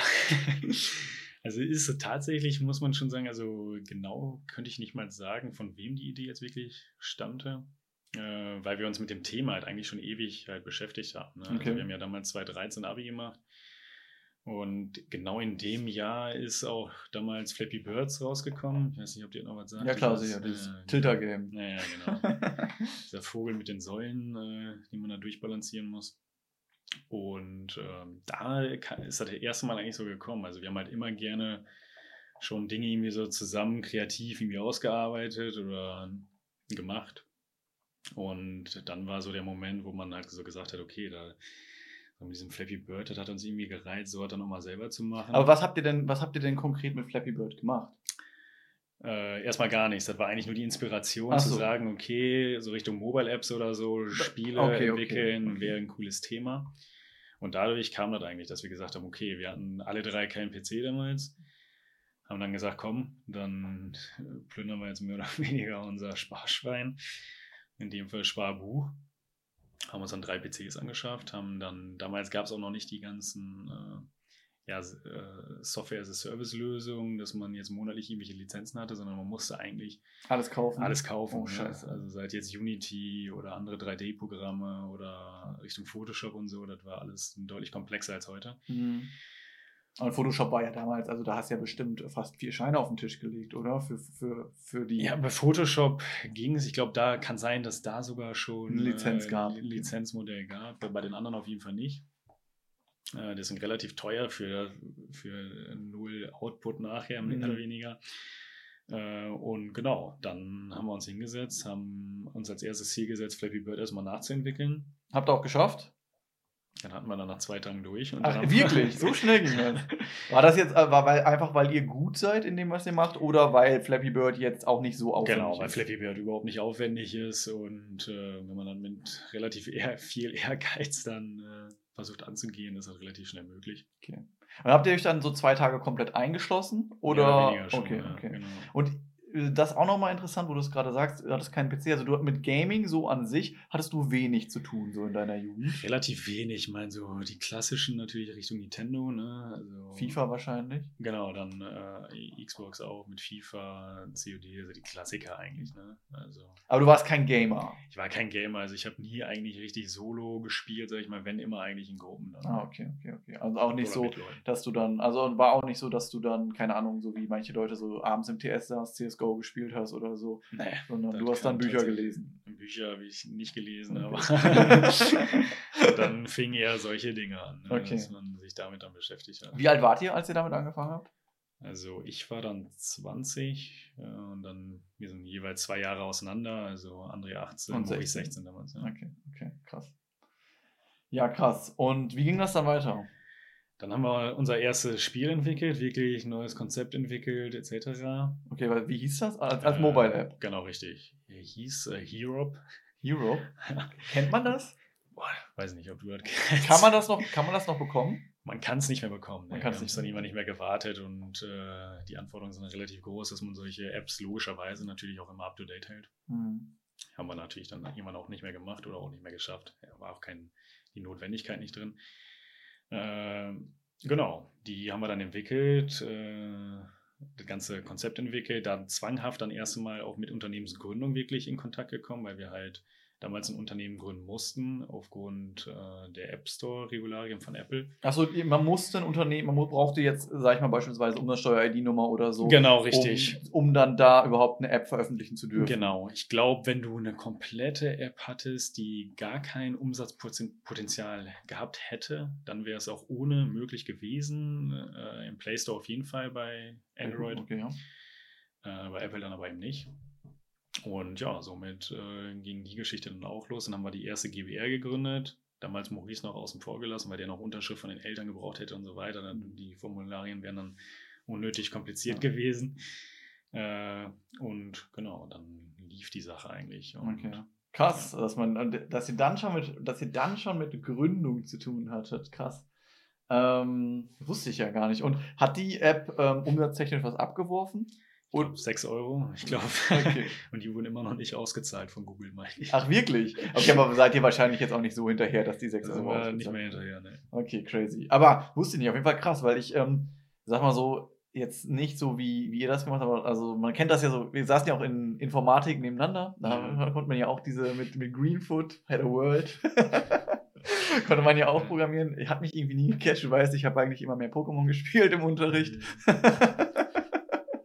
Hätte ich mal die Zeit nutzen sollen. Scheiße. Aber wie gesagt, ich mache sowas, also ich nutze jetzt keine, also ich nutze jetzt nicht Unity oder so, sondern so RPG Maker. Ich weiß nicht, ob dir das was sagt. Mhm. So, das ist ja letzten Endes äh, die, die einfachste Programmiersprache nochmal so auf einzelne Befehle runtergebrochen. Also programmierst ja nicht wirklich, sondern du nutzt ja eigentlich so, ja, so Commands, sag ich mal, um mhm. Figuren was sagen zu lassen oder um Figuren zu bewegen. Aber hat mich immer interessiert, aber ähm, nur, da, nur damit ich, also das erwähne ich nur, weil ich weiß, und das bei euch war ja dann noch komplexer, weil ihr letzten Endes den Code dann wahrscheinlich auch komplett selbst geschrieben habt, ähm, dass das ja mega krasser Aufwand ist, sich ein Konzept zu überlegen und das dann halt auch durchzuziehen. Das erfordert ja auch heftige Motivation dann und auch Bock zu sagen, jo, ich will daran weiterarbeiten. So ähm, habe ich immer so gerade in meinem Jugendalter nie geschafft. So ich hatte immer so diese Schubmotivation, mhm. so so jetzt mache ich das. Mhm. Dann drei Tage dran gearbeitet, mhm. dann wurde es weniger und dann nach einer Woche äh, habe ich nicht mehr weitergemacht. Deswegen heftig, dass ihr das so, äh, dass ihr das so durchgezogen habt. Ja. ja, war auf jeden Fall schon eine Herausforderung, glaube ich. Aber wie du sagst, wenn man so ein bisschen dann in diesem Tunnel ist, ne, dass man das auch unbedingt irgendwie dann zum Ziel bringen möchte ähm, ja, hat es so ganz gut geklappt. Und dann kam halt auch erst einmal natürlich dann in Verbindung mit so Themen halt wie Marketing und Vertrieb am Ende auch. Ne? Also mhm. Also natürlich alles auf extrem, ja, runtergebrochen. Extrem runtergebrochen, logischerweise. Ne? Da alles noch offline. Äh, damals ein Flyer richtig drucken okay, lassen. Krass. Tausende. Äh, das haben wir auch immer noch Tausende zu Hause. Für die App jetzt? Für die App. Okay. Sind dann nach Düsseldorf gefahren, dort einige Flyer dann auch da mitten in der Stadt verteilt. Dadurch dann aber geschafft halt tatsächlich, dass an den Tagen die App dann, glaube ich, Platz 50, äh, Platz 40 im App Store im, unter der Kategorie Gaming halt gekommen ist. Ach so, für wie viel habt ihr die App denn verkauft? Für 0 Euro. Für 0 Euro? Ach so. Äh, genau. Die Ach so, das waren in, es gab Ingame Genau, richtig, ah. theoretisch ah. schon, aber die nicht, um jetzt im Spiel weiterzukommen oder so. Sondern kosmetische Genau, eher kosmetisch, äh, eigentlich eher als Donation sozusagen äh, angedacht. Äh, Genau. Und äh, da ah, okay. ist man dann erst einmal auch in Verbindung damit gekommen, halt, okay, was bedeutet das überhaupt Marketing, aber auch ein gewisses Budget irgendwo dann, wie du sagst, auch aufzuwenden. Wie viel Risiko steckt am Ende wirklich darin, mhm. wenn du jetzt überlegst, okay, für die App hätten wirklich drei Leute, vier Leute Vollzeit gearbeitet für ein halbes Jahr und wie kriege ich dann überhaupt Geld heraus? Wie viel Marketingbudget brauche ich, damit so eine App überhaupt gesehen wird, gedownloadet wird und dann noch Leute motiviert sind, dafür zu zahlen. Mhm. Äh, wurde dann auch mit der Zeit immer schwieriger. Mittlerweile ja auch, dadurch, dass es ja auch mit den Charts in den App Stores und so, das wird auch immer ja, undurchsichtiger eigentlich. Da werden eigentlich auch nur noch ja, die Apps und Unternehmen halt gepusht, die wirklich dann auch Umsatz generieren, weil ja logischerweise Apple und Google auch darum ja, wieder klar. mitverdienen. Ne? Also ja, denen bringt es halt nichts, wenn viele Apps irgendwie gefördert werden, die keinen Umsatz äh, generieren. Ne? Ja gut, und dann taucht man wahrscheinlich oben gar nicht auf, so bei den Vorschlägen und so weiter. Genau, genau, genau. Okay, ja. Gut, und wahrscheinlich, also ich weiß nicht, ist es möglich, da zu zahlen bei, ähm, bei Apple und zu sagen, jo, push mich mal ein bisschen weiter nach oben? Nee. Geht nicht. nicht. Also damals auf jeden Fall nicht. Ähm, Gibt es andere Plattformen, die relativ unseriös teilweise sind, ne? oder die das dann versuchen zu pushen über Downloads, ne, weil das sind natürlich so Kriterien, diese Klassiker, Ah, okay, ne, ja, ja, Fake-Bewertung über Amazon oder eben Fake-Downloads. Ähm, ja, Okay, okay. aber haben wir nie getestet. Können deswegen auch nicht berichten, ob das gut oder schlecht ist. Ähm, okay, und dann ging es aber irgendwie, also es ist ja nicht beim App-Entwickeln geblieben. Es ging ja dann irgendwie weiter. Genau, dann war so ein bisschen Pause. Ich meine, wir haben halt alle auch parallel studiert. Ich ja damals Mechatronik, Mhm. äh, meine beiden Brüder halt Wirtschaftsinformatik. Dadurch kam halt äh, dieser Bereich dann immer mehr zum Vorschein. Und ja, dann glaube ich so mit erster Berufserfahrung konnte man halt auch immer mehr feststellen, wo wirklich so die Pain Points sind. Natürlich dann auch durch die Studiengänge meiner beiden Brüder, wo man ja auch dann ersten Kontakt zu unterschiedlichen Unternehmen hatte, auch so verschiedene ja, Testprojekte mal durchgegangen ist und dann gesehen hat, okay, wo beschäftigen sich Unternehmen mit? Ne? Mhm. Äh, wo, wo liegen Potenziale? Und ja, dann hatten wir uns nachher dafür entschieden zu sagen, okay, jetzt oder gar nicht. Ähm, dann haben wir nach dem Einzelunternehmen, also André hat dann 2018 noch vorher ein Einzelunternehmen gegründet, Ach die so. ersten Sachen dann schon gestartet gehabt. Und dann 2020 erst. Aber ihr hattet schon mitgearbeitet oder er war da, war da quasi solo unterwegs? Er war da solo unterwegs, äh, er war dann äh, nach der Bachelorarbeit. Wir haben natürlich immer abends etc. dann zusammengesessen und geguckt, halt, wie kann man dann Sachen machen, wie kann man die Sache ja aufbauen, weil ich meine, speziell der Anfang muss man sich ja nichts vormachen, ist irgendwo auch der schwierigste. Vor allem Klar. natürlich neue Kunden zu gewinnen, vor allem dann auch jetzt äh, in der Softwarebranche, natürlich in vielen Branchen, aber eben auch in der Softwarebranche, im B2B-Bereich, wo viel natürlich auch auf Vertrauen basiert, irgendwo auch auf Erfahrung basiert. Mhm. Und das ist natürlich nicht ganz so leicht, wenn du dann sagst, okay, wir kommen gerade aus dem Studium, haben noch keinen Kunden. Äh, Ja. Du musst halt erstmal Unternehmen finden, die dann auch bereit sind, äh, mit dir erste Testprojekte durchzuführen Mhm. äh, und dieses Vertrauen zu geben. Und konkret, also, weil ich weiß jetzt nicht ganz so genau, was, was ist das konkret, was eure, was eure Software macht? Die macht eigentlich das, was der Kunde möchte. Also die ist sehr flexibel. genau, also dies wird eigentlich jedes Mal individuell für den Kunden halt entwickelt. Ah, okay, Also krass. was, was könnte ich mir jetzt beispielsweise vorstellen? Ich bin jetzt Steuerberater und möchte von euch ein Produkt, eure, die Software für mein Steuerbüro haben. Was könntet ihr für mich tun? Genau, wir würden dann mehr oder weniger mit dir den Prozess durchgehen. Den würdest du uns äh, entweder präsentieren oder wir würden ihn halt zusammen durchgehen. Dann würden wir den mehr oder weniger aufzeichnen, würden schon erste Mockups, also so Designprototypen dir präsentieren, Okay. ob das auch wirklich so ist, wie du dir das vorgestellt hast. Und dann würden wir schon die ersten Schritte gehen äh, in die Entwicklung danach. Okay. Und wenn, ich mir das konkret vorstellen kann, also was wäre jetzt so ein Prozess, den ich bei, den ich, den ich dir an die Hand geben könnte, wenn ich jetzt im Steuerbüro wäre? ja, eigentlich jeden, den du äh, dir vorstellen kannst. Ne? Also ja, wenn jetzt zum Beispiel, weiß nicht, jetzt weiß nicht, ob es bei dir zum Beispiel Dinge gibt, das ist immer so dieser Klassiker, wo du Sachen jetzt irgendwie in Excel machst, Mhm.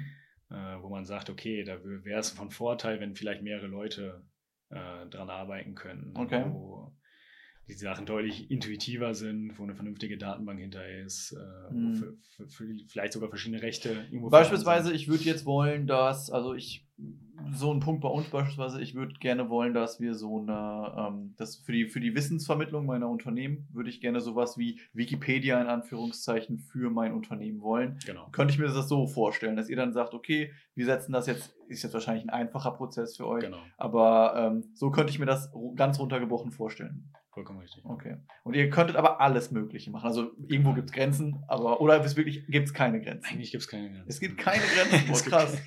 Das ist heftig. Das ist eine Ansage. Es gibt keine Grenzen. Ja. Heftig, heftig, heftig, heftig. Okay. Ja, das macht das natürlich ein bisschen aus, kommt natürlich dann auch mit einer Komplexität daher. Ne? Mhm. Also, weil eben alles möglich ist. Es ist auch immer schwer, wie du das äh, dir vorzustellen, okay, was bedeutet das jetzt dann im Konkreten? Oftmals ist halt ausgeschlossen irgendwelche Hardwareentwicklung. Ne? Also theoretisch kannst du ja Software auch Richtung Hardware und so weiter. Mhm. Oder im Auto kannst du ja auch äh, natürlich Software für entwickeln.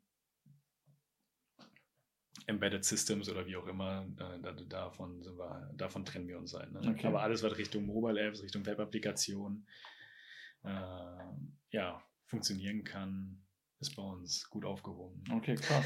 krass. Also, wie gesagt, wusste ich nicht. Ich dachte, ihr seid, also ihr seid dann ja, Weil heutzutage ist es ja eigentlich schon fast so, dass Unternehmen sich sehr spezialisieren, sage ich mal. Mhm. Und ihr seid ja dann eigentlich sehr breit, weil man ja zu euch gehen kann und sagen kann, hier, ich habe Prozess X und ich möchte und habt ihr eine Idee, wie man den optimieren könnte. So stelle ich mir das jetzt vor, das typische Kundengespräch, wenn ich jetzt morgen was von dir möchte.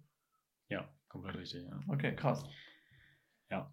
Okay, okay, okay, okay. Also ich finde es immer heftig, muss ich sagen, ähm, weil logischerweise so in meinem Beruf ist es ja so, du hast sehr viel mit Unternehmen zu tun, du hast auch sehr viel mit Steuern zu tun Hm. und du hast vielleicht ja auch schon gemerkt, dass ähm, vielleicht, du warst ja auch Angestellter, warst du ja auch eine Zeit lang.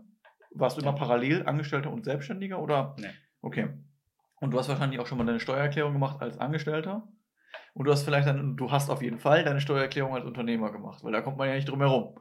So, genau. Und als Unternehmer ist dir vielleicht aufgefallen, dass der, die Möglichkeiten ganz anders gegeben sind, was ich steuerlich machen kann, versus als Angestellter. Als Angestellter ist halt, ja, ich habe mein Einkommen, dann kann ich so ein bisschen Fahrtkosten, ein bisschen Telefonpauschale und so weiter, dann kann man sich da total reinfuchsen, aber letzten Endes, keine Ahnung, holst du dann vielleicht äh, 1000, 2000 Euro Kosten mehr raus, die sich dann bei einem Steuersatz von 20 Prozent entsprechend bei 1000 Euro dann zu 200 Euro 200 Euro Cash sind oder bei 2000 Euro dann halt entsprechend 400 Euro Cash.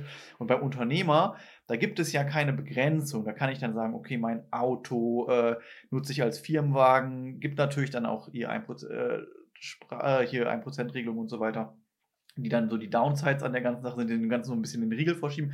Aber man hat ja so, sage ich mal, ähm, verschiedene, also viel mehr Möglichkeiten einfach so als, als Unternehmer. Und deswegen war auch bei mir immer so die Überlegung, yo, die Selbstständigkeit oder der Gewerbebetrieb oder ein Unternehmen zu haben, ist eigentlich auf jeden Fall auch aus der Vermögensaufbauperspektive einfach der richtige Weg, sage ich mal, weil du als Unternehmer, du wirst ja auch anders besteuert. So unser ähm, Steuersystem ist ja so, die sagt, ähm, ihr seid jetzt eine GmbH, das heißt, ähm, ohne jetzt ins Detail zu gehen, ihr habt knapp 30% Steuern auf eure Gewinne. Wenn ihr es euch ausschüttet, wird, wird das natürlich nochmal versteuert.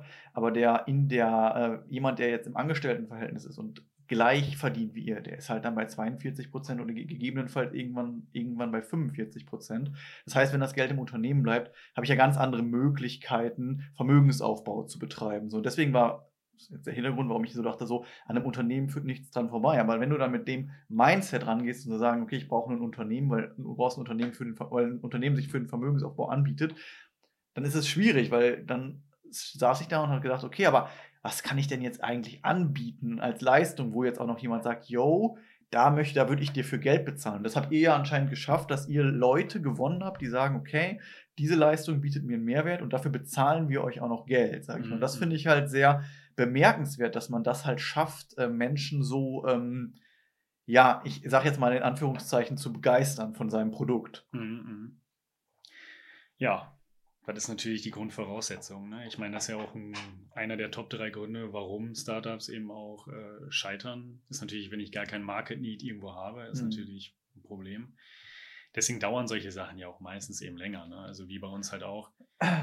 Ist es ja eben nicht so, wie du sagst, dass du einfach gründest und dann morgen, einen Tag später hast du irgendwie zehn Kunden, die rennen dir die Tür ein, sondern so ein Produkt oder so eine Dienstleistung, die entwickelt sich natürlich Schritt für Schritt und auch jetzt gerade noch, die ent- entwickelt die sich natürlich Woche zu Woche weiter. Ne? Also Mhm. durch die neuen Leute, die kommen, durch neue Prozesse, die dadurch etabliert werden, durch die Erfahrung, die man natürlich auch sammelt, äh, wie bei jedem anderen Unternehmen auch.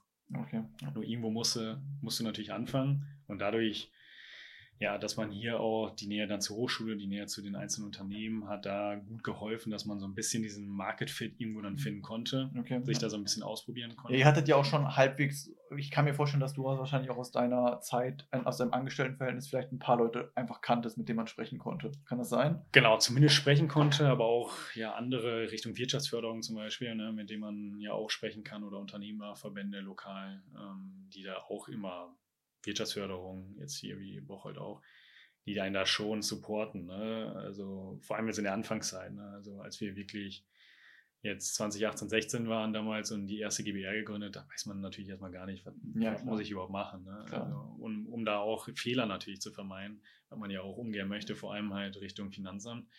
Die bestimmt auch gemacht worden sind in einem gewissen Maße. Also was heißt Fehler? Ähm, ich meine mit Fehlern jetzt nicht Hinterziehung, sondern einfach, dass man vielleicht überlegt hat, boah, hätte man das mal geplant, dann hätte man es vielleicht besser aufziehen können. So, weißt du, ja, bei uns tatsächlich nicht, würde ich sagen, Ach, weil wir halt sofort mit der Steuerberatung zusammengearbeitet Ah, okay, haben. Ne? okay. Also da hatten wir, vielleicht auch weil die Panik zu groß war, da Fehler zu machen. Ist ungewöhnlich, muss ich Äh. sagen, weil normalerweise sind Leute so, die sind so zwei Jahre schon dabei, entwickeln irgendwas und Mhm. dann, oh yo, ich müsste mal was beim Mhm. Finanzamt reinreichen und so. Mhm. Krass, dass ihr euch da so von Anfang an. Habt ihr denn ähm, von Anfang an. Oder was ist denn jetzt los? Das dürfte eigentlich nicht passieren. Wieder nur die Cut-Szene. ja, definitiv. Aber es läuft. Ja, da sind wir. Okay. Ähm, was wollte ich denn jetzt fragen? äh, was wollte ich denn jetzt fragen? Ähm, habt ihr denn von Anfang an, also weil man, ihr konntet ja noch nicht mit Umsätzen planen, sage ich mal. Ihr konntet ja noch nicht sagen, äh, wir werden in fünf Jahren die und die. Und natürlich, ihr habt bestimmt Businessplan und so einen Mhm. Kram gemacht und gesagt, okay, Worst-Case-Szenario, Best-Case-Szenario, den ganzen Kram. Aber sind wir mal ehrlich, das sind ja Zahlen, die sind sehr vage, sag ich mal. Ob die wirklich so werden oder so, ist in den seltensten Fällen so. Manchmal wird es besser, manchmal wird es schlechter. Mhm.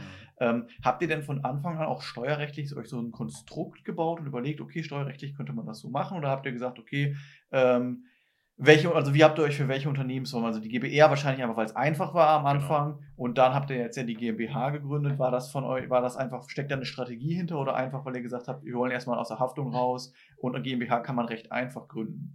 Genau. Also eigentlich alles, alles gleichzeitig. Ne? Mhm. Also die Einfachheit der Gründung, dann dass natürlich dann endlich formal im Gegensatz zur GBR wirklich Anteile irgendwo Stammkapital vorhanden ist. Äh, plus natürlich irgendwo auch dieser Seriositätsfaktor ne, gegenüber anderen.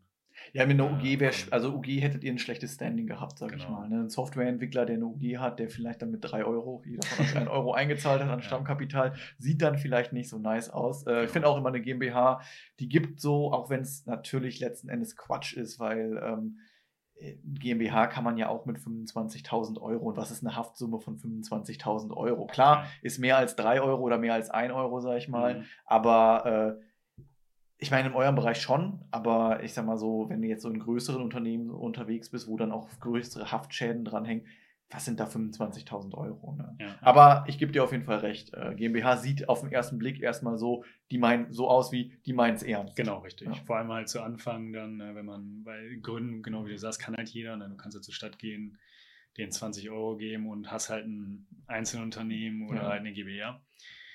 Und damit du zumindest mal diesen Filter als Kunde hast, ist, glaube ich, schon nicht verkehrt Ja. auch. Ne?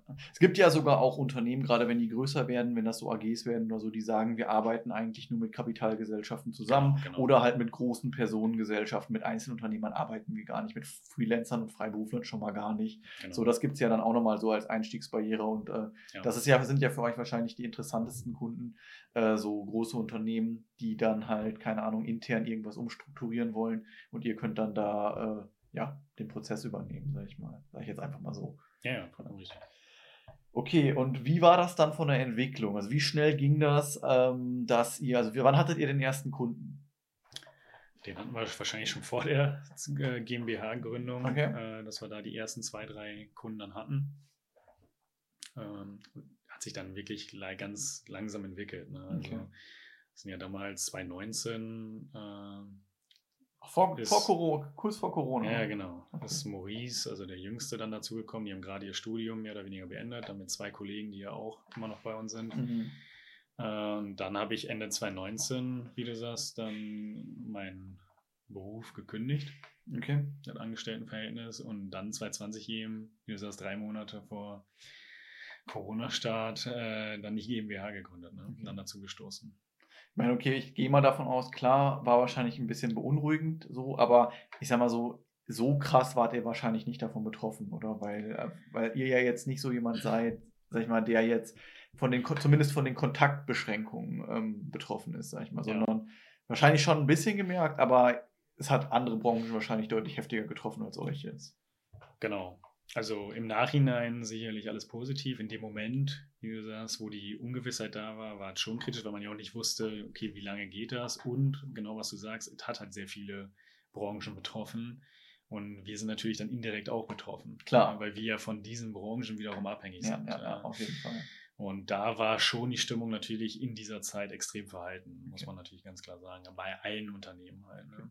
War es denn so, habt ihr davon viel gemerkt oder äh, ging es eigentlich voll klar? Dadurch, dass wir eh in dieser Zeit noch keine wahnsinnigen Kunden hatten oder wahnsinnigen Umsatz, haben wir diesen, diesen, ja, diesen Moment, glaube ich, nicht so wahnsinnig gemerkt. Ganz im Gegenteil, nach ein paar Monaten war der eher positiv, weil dann halt die Sachen kamen Richtung Remote-Arbeiten Richtung äh, erste Kundengespräche auch zum Beispiel remote äh, zu machen, was für uns ein riesen Vorteil war. Ne? Aber wenn du für jedes Erstgespräch natürlich nach Bonn fährst, nach München fährst, nach Köln fährst, ich glaube, verbringst du viel Zeit im Auto. Ich glaube, das war geil einfach für die, also Corona grundsätzlich war nicht geil, Ja. aber ich glaube für diese, ähm, für dass die Unternehmen grundsätzlich einfach offener für Homeoffice, entsprechend Remote-Arbeiten geworden sind und ähm, gesehen haben, yo, wenn wir Leute ins Homeoffice schicken oder wenn wir mit Kunden, ähm, ist ja sowieso eigentlich auch noch, also ich habe es nie verstanden, ähm, so wenn ich klar hin muss und ich muss mir vor Ort was angucken, Mhm. dann klar macht Sinn, ähm, dass ich dann auch den Geschäftstermin da, mein Vater beispielsweise macht Fitnessstudios, der sollte da sein und gucken, okay, wie sind da die Betonverhältnisse, wie ist der Boden und so weiter, der muss sich einen Eindruck von, ver vermitteln. Kann man auch anders lösen, aber da verstehe ich es noch. Aber jetzt beispielsweise oft mit so großen Steuerkanzleien zusammengearbeitet, Ernst Young, PwC und so weiter. Und da war es dann halt auch immer so, dass Leute teilweise geflogen sind, um sich dann in Bocholt zusammenzusetzen. Dann wurde der Flug, weil solche Leute kosten dann ja auch 300 Euro, nur wenn die äh, im Flugzeug sitzen, kosten die schon 300 Euro. Mhm. Ähm, wo ich mir dann so denke, warum ist das nötig? So, man kann ja genauso gut, das Gespräch findet ja nur, also es geht ja nur um Worte, warum kann man da nicht in einem Konferenzraum, äh, also in einem, jeder sitzt in seinem Konferenzraum, man hat Teams-Meeting oder so an und spricht dann darüber. So. Das habe ich nie verstanden, äh, warum man da so eine Aversion gegen hatte, gegen dieses, äh, ja, gegen dieses nicht ähm, persönliche, sag ich mal. So, ich bin auch persönlich so jemand, der so überhaupt nicht so auf dieses Handgeben steht, dieses geschäftsmännische Handgeben. Und in Mhm. Corona war es ja dann vorbei. Fand ich persönlich dann nice. Ich habe dann einfach nur so gewunken, wenn ich in den Termin gegangen bin und so. Aber dann wurden sich ja Sachen ausgedacht mit den Handshakes. Dann hat teilweise wurden die Füße so aneinander geballert. Ich weiß nicht, ob du das miterlebt Mhm. hast. So, und da dachte ich einfach nur, warum macht man denn sowas? Ist das so wichtig, äh, das zu machen? So. Und deswegen glaube ich, für dieses ähm, Homeoffice-Arbeiten, Remote-Arbeiten, ähm, dafür war Corona schon äh, ein Treiber einfach, dass das vorangekommen ist. Ja. ja, auf jeden Fall. Kann man nur bestätigen, war halt dann am Ende für uns ein riesen Vorteil, weil wir dadurch auch ja, wahnsinnig viel Zeit einfach sparen können ne? in unserem Arbeitsalltag. Also sind halt teilweise Tage dabei, wo wir halt wirklich äh, natürlich von einem Meeting in den anderen, ins andere springen und dann, weiß nicht, von Stuttgart nach München, nach Ja. Hamburg äh, innerhalb dann von zwei Minuten wechseln können. Ja. Was natürlich vor zwei Jahren oder so undenkbar gewesen wäre. Vor allem eben mit den Grundvoraussetzungen, dass man unbedingt bei gewissen Meetings halt vor Ort sein muss. ne? Ja, ja, ja. ja, kann ich mir auch sehr äh, erleichternd für euch vorstellen. So, ich meine, natürlich ist persönlicher Kontakt mit so einem, mit jemandem, mit dem man lang zusammenarbeitet, auch mal ganz nice, sage ich mal. Aber jedes Meeting dann, äh, also vielleicht reicht auch der Erstkontakt einmal zum Kennenlernen und ab dann alles dann halt äh, online remote. So, und das finde ich dann eigentlich schon ganz nice. Ähm, ich muss mal kurz eben kurz schauen. Ähm, genau, bezüglich äh, Finanzierung. Wie war das bei euch? War einfach, ich meine, GmbH kann man recht schnell gründen. Mhm. Braucht ja letzten Endes, hättet ihr ja nur 12.500 Stammkapital durch drei teilen müssen. Also jedem vier, etwas mehr als 4.000 Euro hätte Mhm. der Spaß gekostet. Habt ihr das äh, aus Eigenkapital einfach finanziert oder Ja. habt ihr eine Finanzierung gehabt? Ja, wir haben alles selbst finanziert. Gründerzuschuss genutzt? Gründerzuschuss nicht, aber wir hatten, oder meine beiden Brüder damals, ich war ja angestellt, haben dieses Gründerstipendium bekommen. Okay. Ähm, was zumindest mal, vor allem in der Anfangszeit, kein, keine schlechte Sache ist. Ne? Ja klar, sicher, du kriegst erstmal, ich meine, gut, beim Gründerstipendium kenne ich mich nicht gut genug aus. Beim Gründerzuschuss wäre es ja so, du hättest dann ja ähnlich wie Arbeitslosengeld 63 Prozent deines letzten Nettos weiterbezahlt bekommen und noch die Sozialversicherung geschenkt ähm, für sechs Monate. Ich glaube, das ist halt auch so ein Punkt, der viele, den viele Leuten, also dem vielen Selbstständigen hilft, so eine Sicherheit erstmal zu kriegen Mhm. für die ersten sechs Monate. Ähm, gut, aber äh, Ja, meine Brüder kamen ja gerade aus dem Studium, deswegen weiß ich gar nicht, ob sowas überhaupt dann.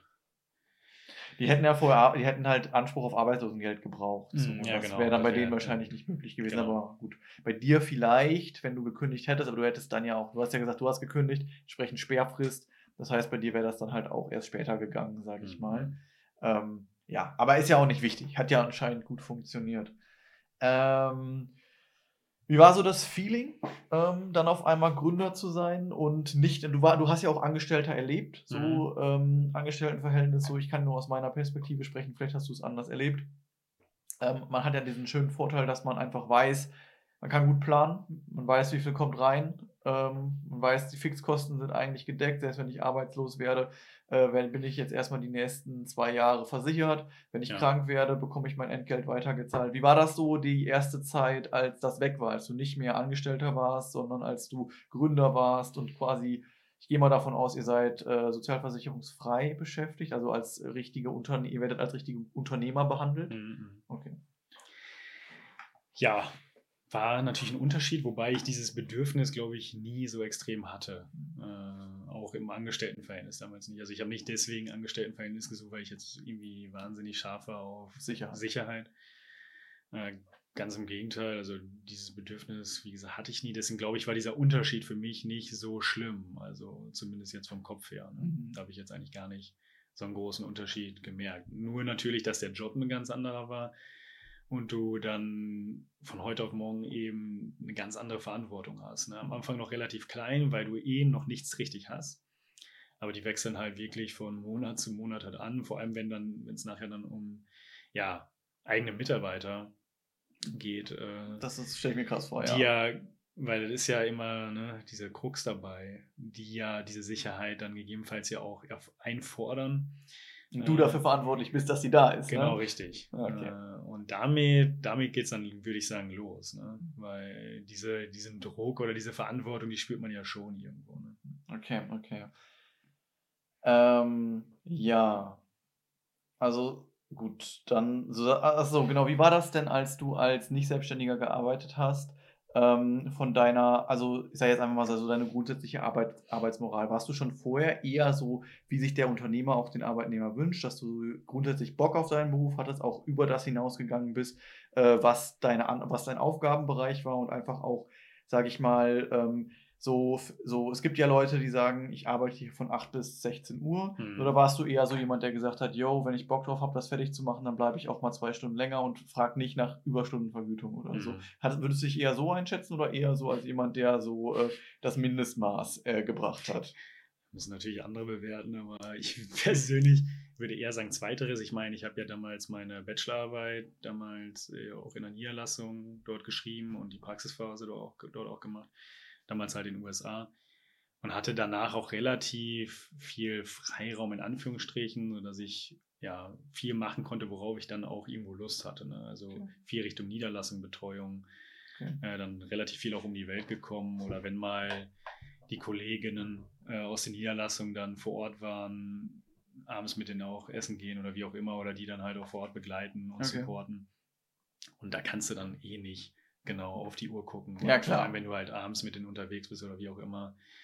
Ja, äh, oder im so, Flieger sitzt. Ich habe jetzt hier dann- Feierabend. Genau, ne, richtig. weg. Das ist dann halt relativ schwer, ne? wenn Ja. du dann irgendwie auch mal son am Wochenende losfliegst oder halt zurückkommst.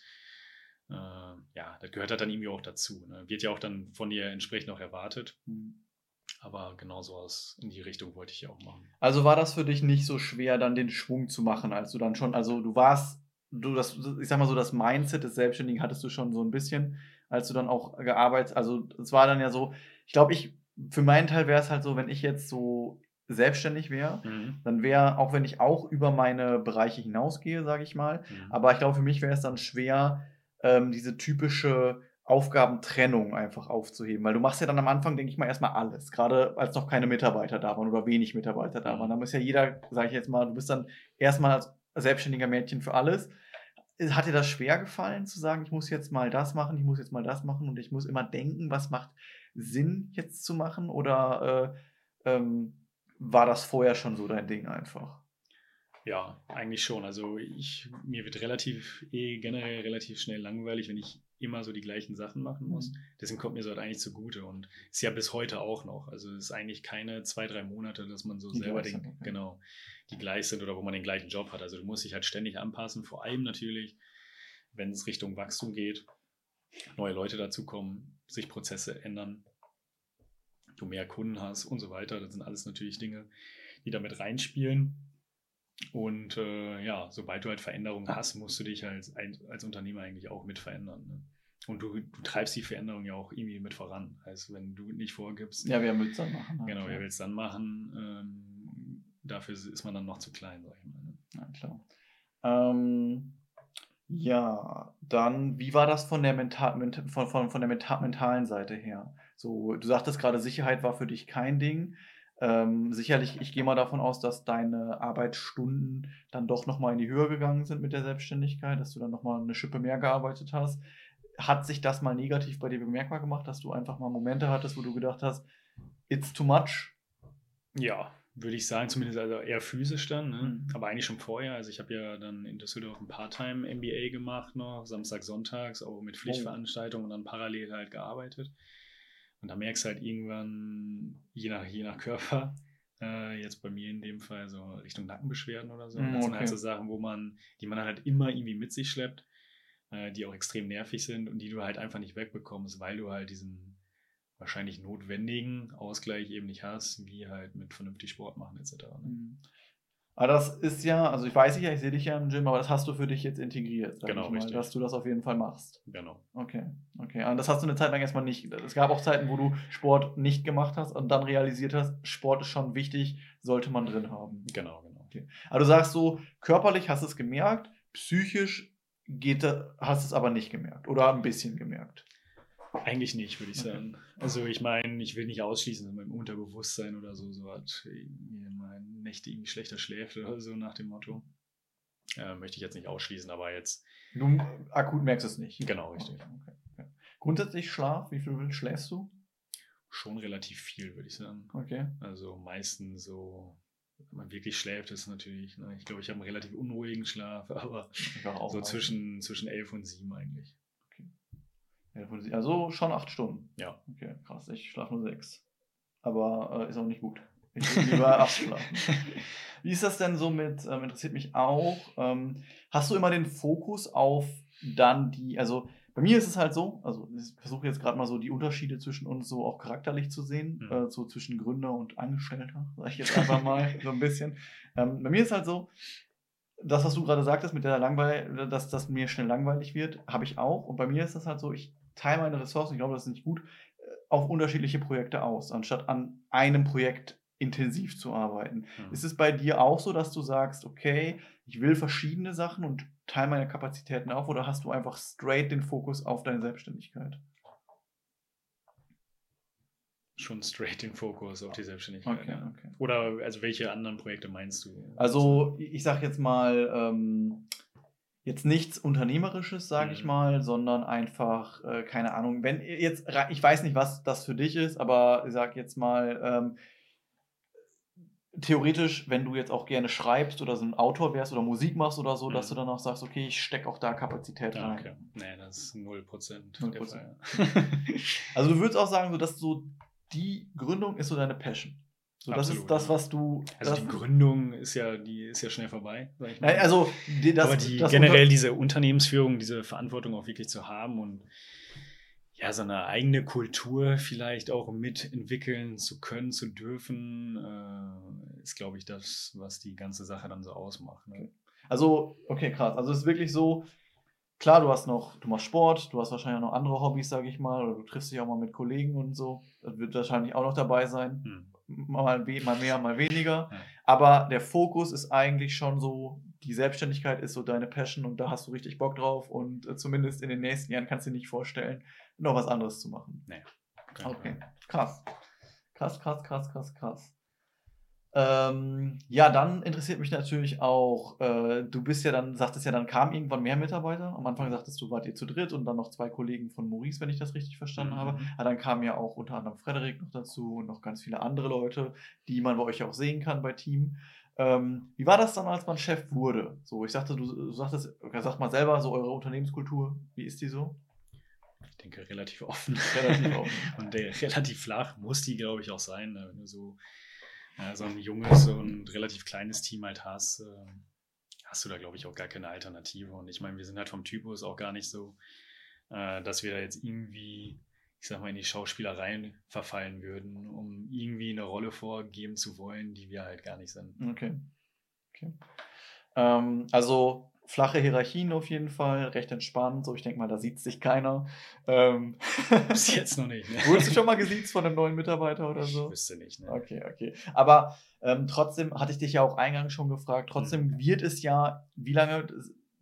Seit 2019 ist das jetzt. Gibt's, äh, habt, 2019 habt ihr gegründet. Genau, richtig. Okay. Ende Also- 2019, 2020 bin ich dann dazu. Also gekommen. jetzt fast vier Jahre, sag ich mal, gibt es das Ding. Und du bist dann fast drei, du bist dann drei Jahre jetzt ungefähr, sag ich mal. Wenn du sagst 2020 bist du dabei, jetzt haben wir 2023, also bist Mhm. drei Jahre dabei. Da wird es ja sicherlich mal auch einen Moment gegeben haben, wo, ich sag jetzt mal, man nicht den Chef raushängen lassen musste, aber wo du einfach auch Führungsqualitäten zeigen musstest oder wo du halt auch einfach sagen musstest, nein, wir machen das nicht so, wir machen das so, äh, wie ich das denke und so weiter. Wie war das? Konntest du das souverän lösen oder war das für dich am Anfang schwierig? Eigentlich nicht. Also eigentlich nicht schwierig, weil man solche Sachen ja auch entweder eh im Team bespricht oder dann eben mit meinen Brüdern. Ähm, und du die Sachen dann ja auch irgendwie durchgehst und dann im Team ja auch irgendwo, wie gesagt, angehst, besprichst.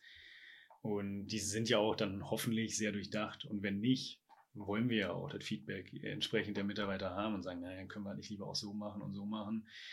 Äh, von daher ist das ja eh auch da wieder ein Miteinander. Ne? Mhm. Also eine Entscheidung zu treffen in eine Richtung, die jetzt unsinnig ist zum Beispiel, das wären für mich so Sachen, wo man, ne, dieser klassische Gedanke, wo so ein Chef dann irgendwie unnötig laut wird oder irgendwie seine Sache und alle mit dem Kopfschütteln rausgehen aus dem Büro und denken, was möchte der überhaupt von mir? Ja, klar, klar. diese Situation kann es dadurch eigentlich gar nicht geben, würde ich sagen. Ne? Mhm. Weil wir wollen uns ja auch ständig selber ja auch challengen. Und ein Unternehmen ja auch. Und nur so kannst du ja auch ein junges Unternehmen, eben in diesem Fall so ein Startup, ja auch nur voranbringen. Wenn du dich selber ja auch immer wieder äh, ja, auf die Probe stellst. Ne? Okay. Okay, okay, okay. Ähm, ja, finde ich auf jeden Fall nice, muss ich sagen, weil wie gesagt, bei uns, als ich, als, also als ich in der Kanzlei angefangen habe, waren die habe ich die Hierarchien zumindest wahrgenommen, recht stark empfunden. Mhm. So gerade halt auch, weil es da meinem Chef persönlich nicht so gut ging. Ähm, oder was heißt persönlich? Das ist ein falsches Wort, sondern der war einfach, er hatte einen anderen Draht zu den Mitarbeitern, so muss man das, glaube ich, beschreiben. Mhm. Ähm, und da habe ich den schon als sehr streng wahrgenommen und ich hatte aber, habe halt zwei Chefs. Wenn der eine Chef da war, war er immer so, okay, nice, Mhm. es ist entspannt. Und wenn der andere da war, man sich so, er war so unangenehm gefühlt. Und ich meine, genau das ist ja das, was du sagst. So durch diese Offenheit gibt es, glaube ich, bei, bei deinen Mitarbeitern nicht so dieses Gefühl, dass das Arbeit ist, sondern dass, also klar, es ist noch Arbeit, aber nicht Ja. so, aber nicht so, von wegen dieses, dieses Zwanggefühl ist nicht so krass, sage ich mal, Mhm. sondern man hat auch Bock da zu sein. Ähm, und als sich das bei dem geändert hat, als er entspannter wurde, da habe ich meinen Job dann auch wirklich gemocht, sage ich mal. Also da wurde es dann halt auch wirklich so, dass ich auch gerne da war, gerne mit den Leuten gesprochen habe. Und ich weiß halt auch, wenn Mhm. ich eine Idee habe, kann ich zu denen kommen, denen das sagen. Es wird dann vielleicht nicht so umgesetzt, also es wird dann nicht umgesetzt, aber zumindest wird sich angehört und darüber nachgedacht. Und das finde ich auch ist immer eine coole Sache, äh, wenn man das macht. Ja, das wäre auf jeden Fall so ein Punkt, der mir mega schwer fallen würde, glaube ich, wenn ich so, ähm, wenn ich jetzt auf einmal, also ich meine, klar, ich habe ein bisschen Personalverantwortung, aber wenn ich auf einmal so der in Anführungszeichen Oberboss wäre und dann kommt eine Situation, die so entgleitet, sage ich mal. Wenn ich jetzt beispielsweise, ist bei euch wahrscheinlich nicht vorgekommen, aber wenn ich jetzt beispielsweise so ähm, eine Situation hätte und ich würde so von Mobbing mitkriegen oder einfach mitkriegen, dass Mitarbeiter sich nicht gut verhalten, Mhm. so dann da hinzugehen und diesen Konflikt zu lösen. Weil ich würde mir immer so denken, boah, wir sind alle erwachsene Menschen, wir sind ja nicht mehr in der Schule, ich muss ja nicht den Streitschlichter spielen, aber als Chef muss man ja gegebenenfalls dann dazwischen gehen Mhm. und die Situation lösen. Und das würde mir, glaube ich, schwerfallen, wenn sowas passieren würde. Ist bei euch wahrscheinlich auch nicht passiert, so ein, so ein Fall. Ja. Aber ich glaube, das wäre ein Punkt, wo ich sagen würde, äh, es würde mir schwerfallen. Wenn ich da in der Rolle wäre. Und dann müsste ich halt so den, müsste so quasi den Erzieher spielen, in Mhm. Anführungszeichen, weil es halt die Situation einfach gerade erfordert. Wobei ja genau so eine Situation eigentlich relativ leicht sogar ist, ne? weil ja auch die Situation dann relativ offensichtlich ist, was dort gerade schief läuft. Ne? Im Gegensatz zu anderen Dingen halt. Ne? Also wenn man jetzt über generelle Themen spricht, wo man, wo vielleicht ja Nuancen sind, wo man sagt, okay, man könnte eher die, man könnte diesen Weg gehen oder auch diesen Weg, ist ja schon deutlich schwieriger, vielleicht dann Leute dafür dann zu überzeugen, als jetzt bei sowas wie das, ne? wo so ein offensichtlicher Streit ist. Ja, okay. Das, das, das stimmt, das stimmt, das ist leichter zu lösen, aber trotzdem muss man halt auch so, weil das heißt, man muss auch sagen, ich gehe jetzt dahin und ich kläre das jetzt mit den Mhm. beiden, so, weißt du? Und oft ist sowas ja emotional aufgeladen. Ja, Und da muss man ja dann auch das entsprechende Fingerspitzengefühl haben. Mhm. So jetzt einfach dahin zu gehen als Boss zu sagen, so, ich streite euch jetzt nicht mehr, wird selten zum Erfolg führen, denke ich mal. Ne? Ähm, ähm, was mich auch noch interessiert, so in den, ich sag ich mal, eher sozialen Themen, wie empfindest du das jetzt so ähm, in deiner Außendarstellung? Also, ähm, wenn du jetzt unterwegs bist draußen, hast du dann so, du sagtest ja gerade auch, du spürst so diese Verantwortung, du willst deinen Mitarbeitern auf jeden Fall suggerieren oder gewährleisten, yo, dieses sichere Angestelltenverhältnis habt ihr bei mir auf jeden Fall. Mhm. Wie sehr nimmt dich das mit, wenn du jetzt, äh, also was nimmt dich mit, ist falsche, harte Bezeichnung, wie sehr beeinflusst dich das, wenn du jetzt, sage ich mal, beispielsweise mal wieder rausgehst oder so und ähm, wie sehr denkst du dann, wenn du wenn man früher jetzt gesagt hätte, scheiß drauf, was jetzt andere Leute von mir denken, wie oft sagst du so, okay, ich habe jetzt, bin jetzt in einer anderen Situation, ich habe Mitarbeiter und so weiter, ich muss ein bisschen gemäßigter, ein bisschen professioneller auftreten. Ist es bei dir so oder sagst du, äh, mir eigentlich egal, was die anderen Leute denken? Ja, egal ist es ja, glaube ich, keinem Menschen, was andere über einen denken. Das nicht, ne, Also von da an hat sich das eigentlich, glaube ich, nicht so großartig geändert zu vorher. Ne? Also würde ich jetzt nicht sagen, dass ich das groß mitnehme, vor allem wenn man jetzt im vertrauten Rahmen dann auch ist. Und dazu zählen ja die Mitarbeiter ja auch. Und ich glaube, jetzt wie auf der Hochzeit waren halt auch einige der Mitarbeiter zum Beispiel. Genau so macht ja eigentlich auch extrem Spaß. Ist immer schwer, glaube ich, auch für Unternehmer oder generell auch für Mitarbeiter auch, damals bei, äh, auch in der gleichen Situation gewesen. Ne? Also wo, wo möchte man, also wie sehr möchte man da trennen? Mhm. Ne? Also gibt es ja viele Leute, die sagen, okay, ich will halt ganz klar trennen, so ich kann mit denen gar nicht mehr privat reden, so nach dem Motto, weil Mhm. ich bin sein Chef oder andersrum oder wie auch immer. Das, wie gesagt, gibt es bei uns ja eh nicht wirklich. Äh, von da an naja, würde ich jetzt nicht unbedingt Okay, sagen. krass, krass, krass, krass. Ja, hört sich auf jeden Fall sehr chillig bei euch an, muss ich sagen. okay, okay, okay. Ähm, ja, also von dem, an dem Punkt war es das eigentlich von, also von meinen, sag ich mal, jetzt, so das so ein bisschen in die, wie, wie bezeichne ich das jetzt mal, in die zwischenmenschliche Schiene geht, war Mhm. es das so von meinen Fragen her? Ähm, wie siehst du das denn entwicklungstechnisch, sage ich mal? Also ich sag mal so, Unternehmer ist ja, sage ich mal, das, was ein Unternehmer ja ausmacht. Also meiner Meinung, meine Ansicht ist ja, so der, das Wachstumspotenzial ist ja das, weswegen ich in die Unternehmung gehe. Ich habe oft, sage ich mal, ähm, oder natürlich auch, also auch natürlich, um eventuell meine Passion so ein bisschen durchzusetzen, ist auch sicherlich ein Punkt. Mhm. Aber ich habe, ich bin ja oft so jemand, der so eher das Finanzielle im Hinblick sieht und ich habe halt Mhm. auch oft, sag ich mal so, Mandanten, ohne Namen zu nennen, die jetzt so, so als Handelsvertreter unterwegs sind oder auch so in so einem, sag ich mal jetzt so, eigentlich wie ein Angestellter, so ein bisschen scheinselbstständig mäßig für jemanden arbeiten wollen, einfach weil die Bock drauf haben oder weil die Situation gerade so ist, wo dann von Anfang an kein Wachstumspotenzial da ist. Und ich sage den Leuten dann halt immer so, warum lässt du, also wenn du da arbeiten möchtest, schön und gut, aber dafür musst du jetzt ja nicht selbstständig sein, wenn es gar kein Wachstumspotenzial gibt. Und wie siehst du das bei, wie siehst du das bei eurem Unternehmen? Das Wachstumspotenzial. Habt ihr da ganz klare Vorstellungen? So, so sagen, was ihr in fünf Jahren erreichen wollt, was ihr in zehn Jahren erreichen wollt. Wie wäre es, wenn ihr das nicht erreichen wollt? Würdet ihr dann sagen, nee, dann, äh, dann, äh, dann lohnt sich das für mich nicht? Äh, wollt ihr mal, also sind eure Ambitionen riesig zu werden, sage ich mal, so äh, auf lange Zeit gedacht? Habt ihr auch solche, solche, solche schönen Sachen, die man in, im Studium lernt, so Mission, Unternehmensleitbild, Mhm. Vision und so weiter? Äh, ist das bei euch da? Ähm, was, was, was strebt ihr da so an? Ja, also die Sachen sind auf jeden Fall da, weil die ja mehr oder weniger Teil auch einer Strategie sind irgendwo. Ne? Und äh, ich meine, die wachsen halt, würde ich sagen, auch mit der Zeit. Es ist immer ganz schwer, vor allem in so Richtung Vision Mission, äh, Dinge irgendwie aufzudrücken. Ne? Mhm. Also zu sagen, okay, wir machen jetzt das oder das, wir wollen jetzt die Welt retten, so nach dem Motto. Ich Ja, glaube, klar. das führt halt auch nicht so zu so viel.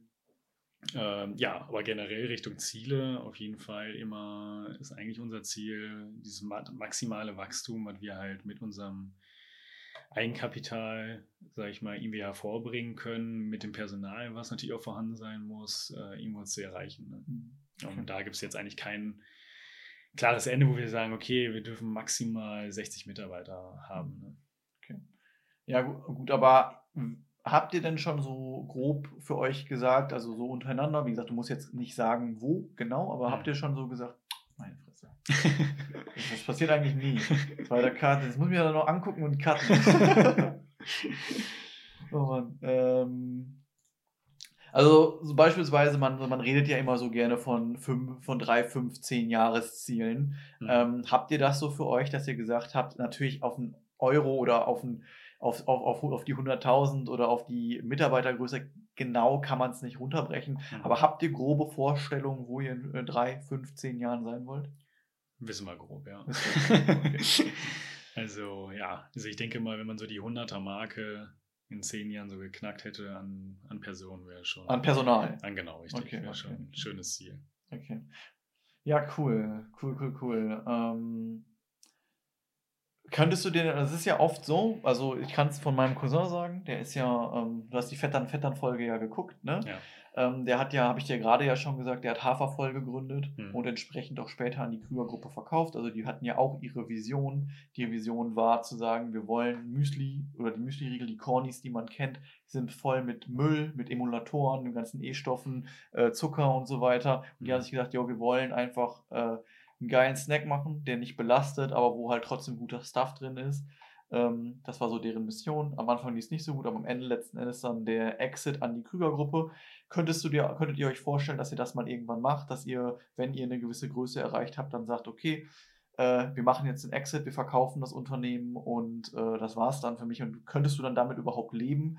Ähm, in Anführungszeichen, dass dein, deine Vision jetzt woanders ist, sage ich mal. Wäre das für dich überhaupt denkbar?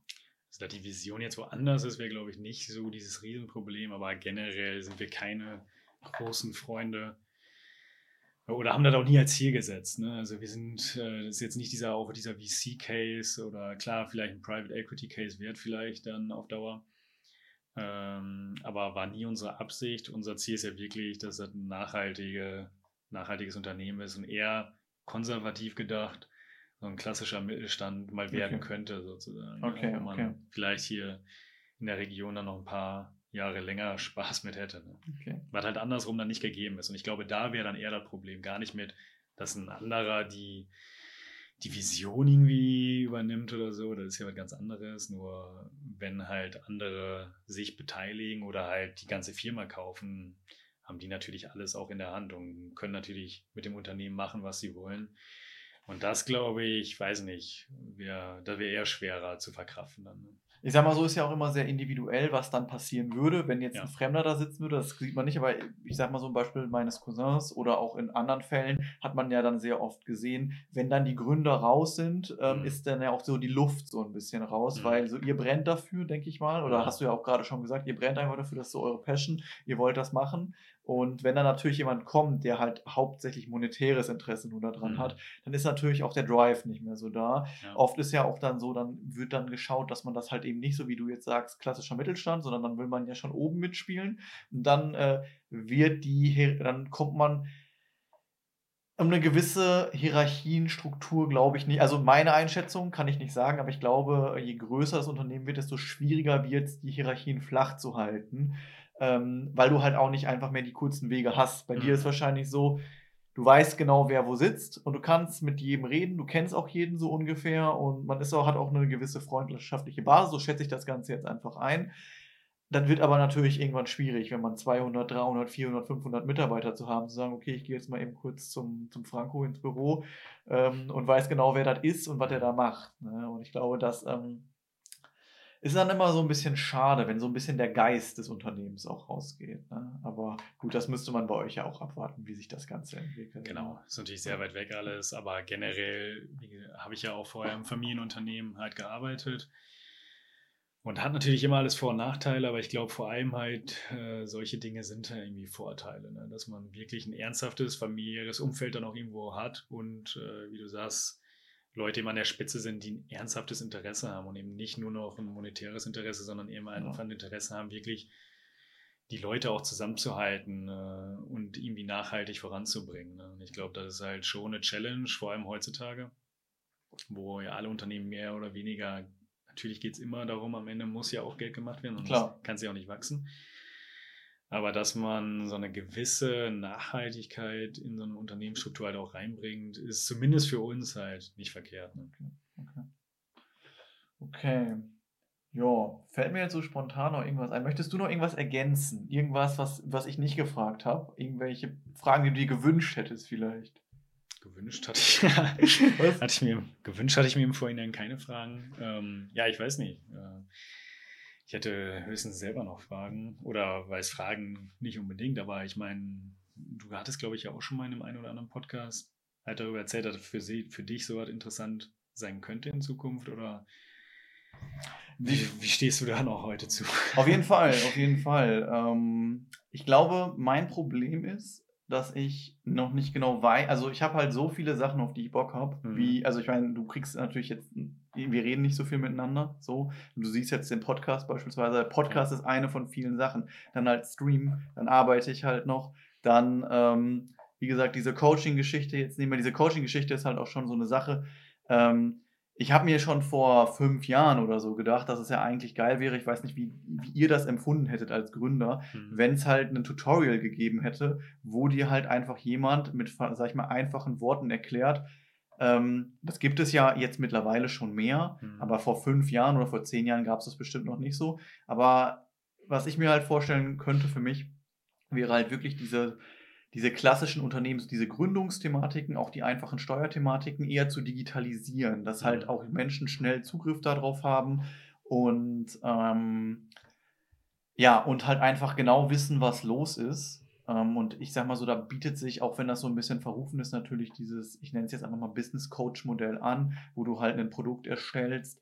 Ähm, wo dann, sage ich mal, Videos existieren, wo du einen Videokurs hast, auf mhm. die Themen eingehst, sage ich mal, und den Leuten dann halt noch wie auch immer Support bietest. Das war eine Sache, die ich auf jeden Fall machen wollte. Ich weiß jetzt nicht, ob das für euch damals so, so hilfreich, wenn du jetzt so überlegst an die Zeit damals, wäre das hilfreich gewesen, wenn es so eine Reihe gegeben hätte oder hättest du Geld dafür in die Hand genommen, zu sagen, okay, ich schaue, hier hat jemand die hier verkauft jemand, sag ich mal, 30, ähm, 30 Videos über das Thema Gründen, Steuern und den ganzen Einstieg. Wäre es für dich interessant gewesen? Also für einen natürlich weiß man jetzt nicht, was man da, ich wüsste jetzt gar nicht, was man dafür für einen Preis nehmen kann, aber sähst mhm. du da eine, also sähst du da eine, sag ich mal, in Anführungszeichen Marktführung? Definitiv. Ich meine, das ist natürlich für, jede, für jeden Gründer irgendwo ein interessantes Thema und gibt es ja wahrscheinlich äh, seid dann auf YouTube oder so wahrscheinlich auch schon zumindest äh, ich, ich, diese ich, Reihe. Ne? Ich sag mal so, es gibt es bestimmt so vereinzelt, dass mhm. ich mal von dem das finde, von dem das mhm. finde, von dem das finde. Okay. Ähm, die Frage ist nur, ob das halt natürlich gebündelt in so einem ähm, in so einem, ich sage, ich nenne es jetzt einfach mal Coaching, ob es das halt mhm. dann so gäbe. Mhm. Ähm, natürlich kann ich nicht genau sagen, wie krass das wäre, in, also wie gut man das ähm, wie, wie gut da die Free-Angebote einfach zu sind. Mhm. Letzten Endes ist es ja auch oft so, ähm, dass in der Beratungsszene du viel Wissen einfach for free preisgibst, um dann die Leute äh, dazu zu bringen oder zu ja, motivieren, klar. dass die zu dir kommen und irgendwas von dir wollen. Das müsste man dann natürlich auch ähnlich wie in den Podcasts dann gestalten, ähm, wo man das Ganze angeht. Aber um auf deine Ausgangsfrage zurückzugehen, klar, das ist eigentlich so. Ähm, mein, auf jeden Fall mein Ding. Ich habe ja auch gesagt, dass ich auf jeden Fall mit in die Selbstständigkeit will. Es ist ja auch bei uns so, ähm, meine Chefs sind schon etwas älter, zumindest zwei von den drei Chefs, die wollen ihre Anteile loswerden. Das wäre sicherlich halt auch eine Option für mich zu sagen, dass ich mich beteilige, nachdem ich den Steuerberater gemacht habe, dann an einer an einem, an einer äh, Kanzlei. Die Problematik, die ich dabei aber hätte, ist, das wirkt für mich so auch als sehr digitalisierter oder als sehr ähm, wie soll ich sagen, als, als Internetmensch ist es für mich ein bisschen starr, weil du, wir viele, so ich würde so sagen, digitalisierte Mandanten haben wir so 20 Prozent oder so. Mhm. Und ich würde das Ganze halt anders aufziehen. Ich würde halt dann wirklich halt hingehen und sagen, Leute, hier, ähm, ihr könnt verschiedene Modelle bei mir, also ich würde mich dann eher auf die Beratung konzentrieren wollen und sagen, diese ganze Buchführung und so weiter, würde ich für kleinere Mandanten halt eher, wie gesagt, über dieses Coaching bereitstellen, dass ich sage, mhm. jo, mach das doch alles. Es gibt ja mittlerweile LexOffice und andere Anbieter, über die ich das selber machen kann. So, ähm, das ist so, Buchführung, finde ich, ist so, der Steuerkanzlei aus meiner Ansicht bringt es recht wenig, weil da ist ja eine Personenkraft hinter, die da auch Stunden für arbeitet, um die Buchführung zu erstellen. Und auf der anderen Seite ähm, dem Unternehmer, ja, äh, der muss dann halt das Geld dafür bezahlen. So, aber die, weder die Steuerkanzlei wird dadurch reich und ähm, noch bringt es dem Unternehmen na, so sonderlich weiter, dass die Buchführung, ich meine, sagt es auch, ihr habt es outgesourced. Ich Mhm. weiß nicht, wie das, ob das bei euch mal irgendwann eine interne Lösung wird. Äh, wenn man eine gewisse Größe erreicht, denke ich sowieso. Aber ähm, solange man das outsourcen kann, ist es bestimmt angenehm zu sagen, okay, wir bereiten es jetzt auf und dann schicken wir es äh, einfach nur zum Steuerberater. Mhm. Ähm, aber ich für meinen Fall würde halt schon so sehen, dass, ähm, ja, dass ich auf jeden Fall in die Richtung gehen will. So, weil gerade halt auch Beratung mir Spaß macht, mir macht Spaß, Menschen zu helfen. Ähm, nur weiß ich nicht, ob diese klassische Kanzleistruktur mit 20 Mitarbeitern und so weiter, die halt auch alle ein gewisses Alter haben und sagen, Digitalisierung, weißt du ja vielleicht selber, so du hast ja selber bei einem recht großen Unternehmen gearbeitet. Und ich kann mir vorstellen, dass es dann da Mitarbeiter gibt, die einfach von vornherein sagen, haben wir immer so gemacht und ich will gar keinen neuen digitaleren Prozess lernen. So. Kann auch sein, dass du sagst, nö, kenne ich so nicht. Ja, klar. Ich meine, wie du sagst, ist in großen Unternehmen natürlich gar nicht vermeidbar. Ne? Also damit haben wir ja auch täglich zu tun, weil wenn es um neue Implementierung dann von neuen Anwendungen geht, hast du immer Befürworter und immer Gegner, die sich nicht verändern wollen, die generell alles so machen wollen, wie es halt die letzten 40 Jahre gemacht wurde. Genau. Und klar, diese, diese Konflikte, die hat man immer. Ja, und deswegen, also ich sehe mich da eigentlich schon. Mhm. Ich sehe mich da eigentlich schon, auch weil ähm, zumindest so von der, ähm, ich sag mal so, die Startmotivation ist eigentlich bei mir immer da. Ich bin eigentlich schon jemand, der so ähm, immer irgendwas macht. Ich müsste mich aber wahrscheinlich mehr fokussieren. So, ich bin einfach, ich habe sehr viel parallel gemacht. Ich habe einfach so, weiß ich, hab, bin so jemand, der ist schwer zufriedenzustellen, langfristig mit der gleichen Tätigkeit. Mhm. Weißt du, dann fängst du an zu arbeiten, dann gehst du nebenbei studieren. Studium interessiert dich, dann merkst du so, okay, Studium nebenbei in Form ist nicht so geil. Dann fängst du auf einmal an, so, okay, Twitch, ich gucke mir mal Social Media an, mach das, Hm. machst du das so ein bisschen, dann gehst du in die Podcasts rein, weil du wissen willst, okay, wie sind die Podcasts und so weiter. Dann, wie gesagt, diese Coaching-Geschichten. Hm. Ähm, so, ich kann mich, äh, wie gesagt, äh, das ist ja so, das siehst du jetzt, jetzt hier der Podcast-Hörer nicht, ich, das ist ja mein Notion, so, da steht ja alles drin. Äh, so, das geht ja auch, das geht ja recht weit, sage ich mal. So, es gibt tausend Sachen über, ähm, über Bücher, die ich, äh, die ich gerne schreiben würde, über Spiele, die ich gerne entwickeln würde. So, ähm, nur ein Tag hat halt nur 24 Stunden und ich glaube, ich muss halt für mich irgendwann die Entscheidung treffen, das ist das, worauf ich jetzt erstmal meinen Fokus legen will. Weil parallel ist halt schwierig. Ich denke mal, da wirst du mir zustimmen. Du würdest wahrscheinlich jetzt nicht hinkriegen, noch zwei ähnlich gelagerte Projekte nebenbei in deinen Alltag zu integrieren. Nee, absolut. Ich meine, man kennt auch immer den einen oder anderen, der hat halt versucht, äh, über so einen Nebenerwerb, ähm, aber ist schon sehr, sehr schwierig, wie du sagst. Ne? Vor allem glaube ich auch, wenn man halt diesen Fokus einfach nicht hat ne? und immer noch dieses, ja, sich, diesen Sicherheitsgedanken dann vielleicht hat und sagt, na gut, richtig out of comfort äh, muss ich halt nicht, äh, um da jetzt weiterzukommen und dann bleibt es halt auch irgendwie so eine, so eine Nebensache. Ne? Ja. Ich glaube, wie du sagst, da muss man halt irgendwann dann wahrscheinlich den Schritt gehen und sagen, okay, jetzt gehe ich dieses in Anführungsstrichen Risiko ein und äh, setze wirklich alles auf eine Karte, weil, wie du sagst, macht natürlich einen Unterschied, ob ich eine halbe Stunde dann am Tag dafür Zeit habe oder eben acht bis Ja. zwölf oder wie auch immer. Ne?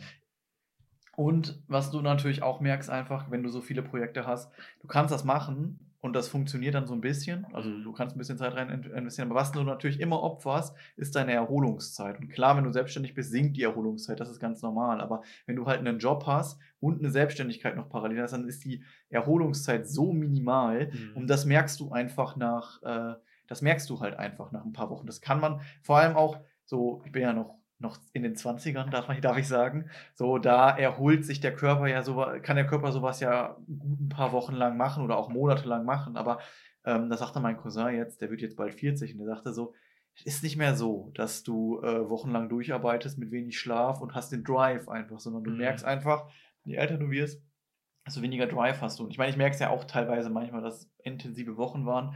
Und dann braucht man auch einfach mal so einen Tag, wo man sagt, äh, nee, ich muss jetzt erholen. Und dann habe ich persönlich immer auch dieses, dieses Schuldgefühl vor mir selber, dass ich dann sage, ich weiß nicht, ob du das kennst, dass warum chillst du jetzt? Du könntest jetzt so viel machen.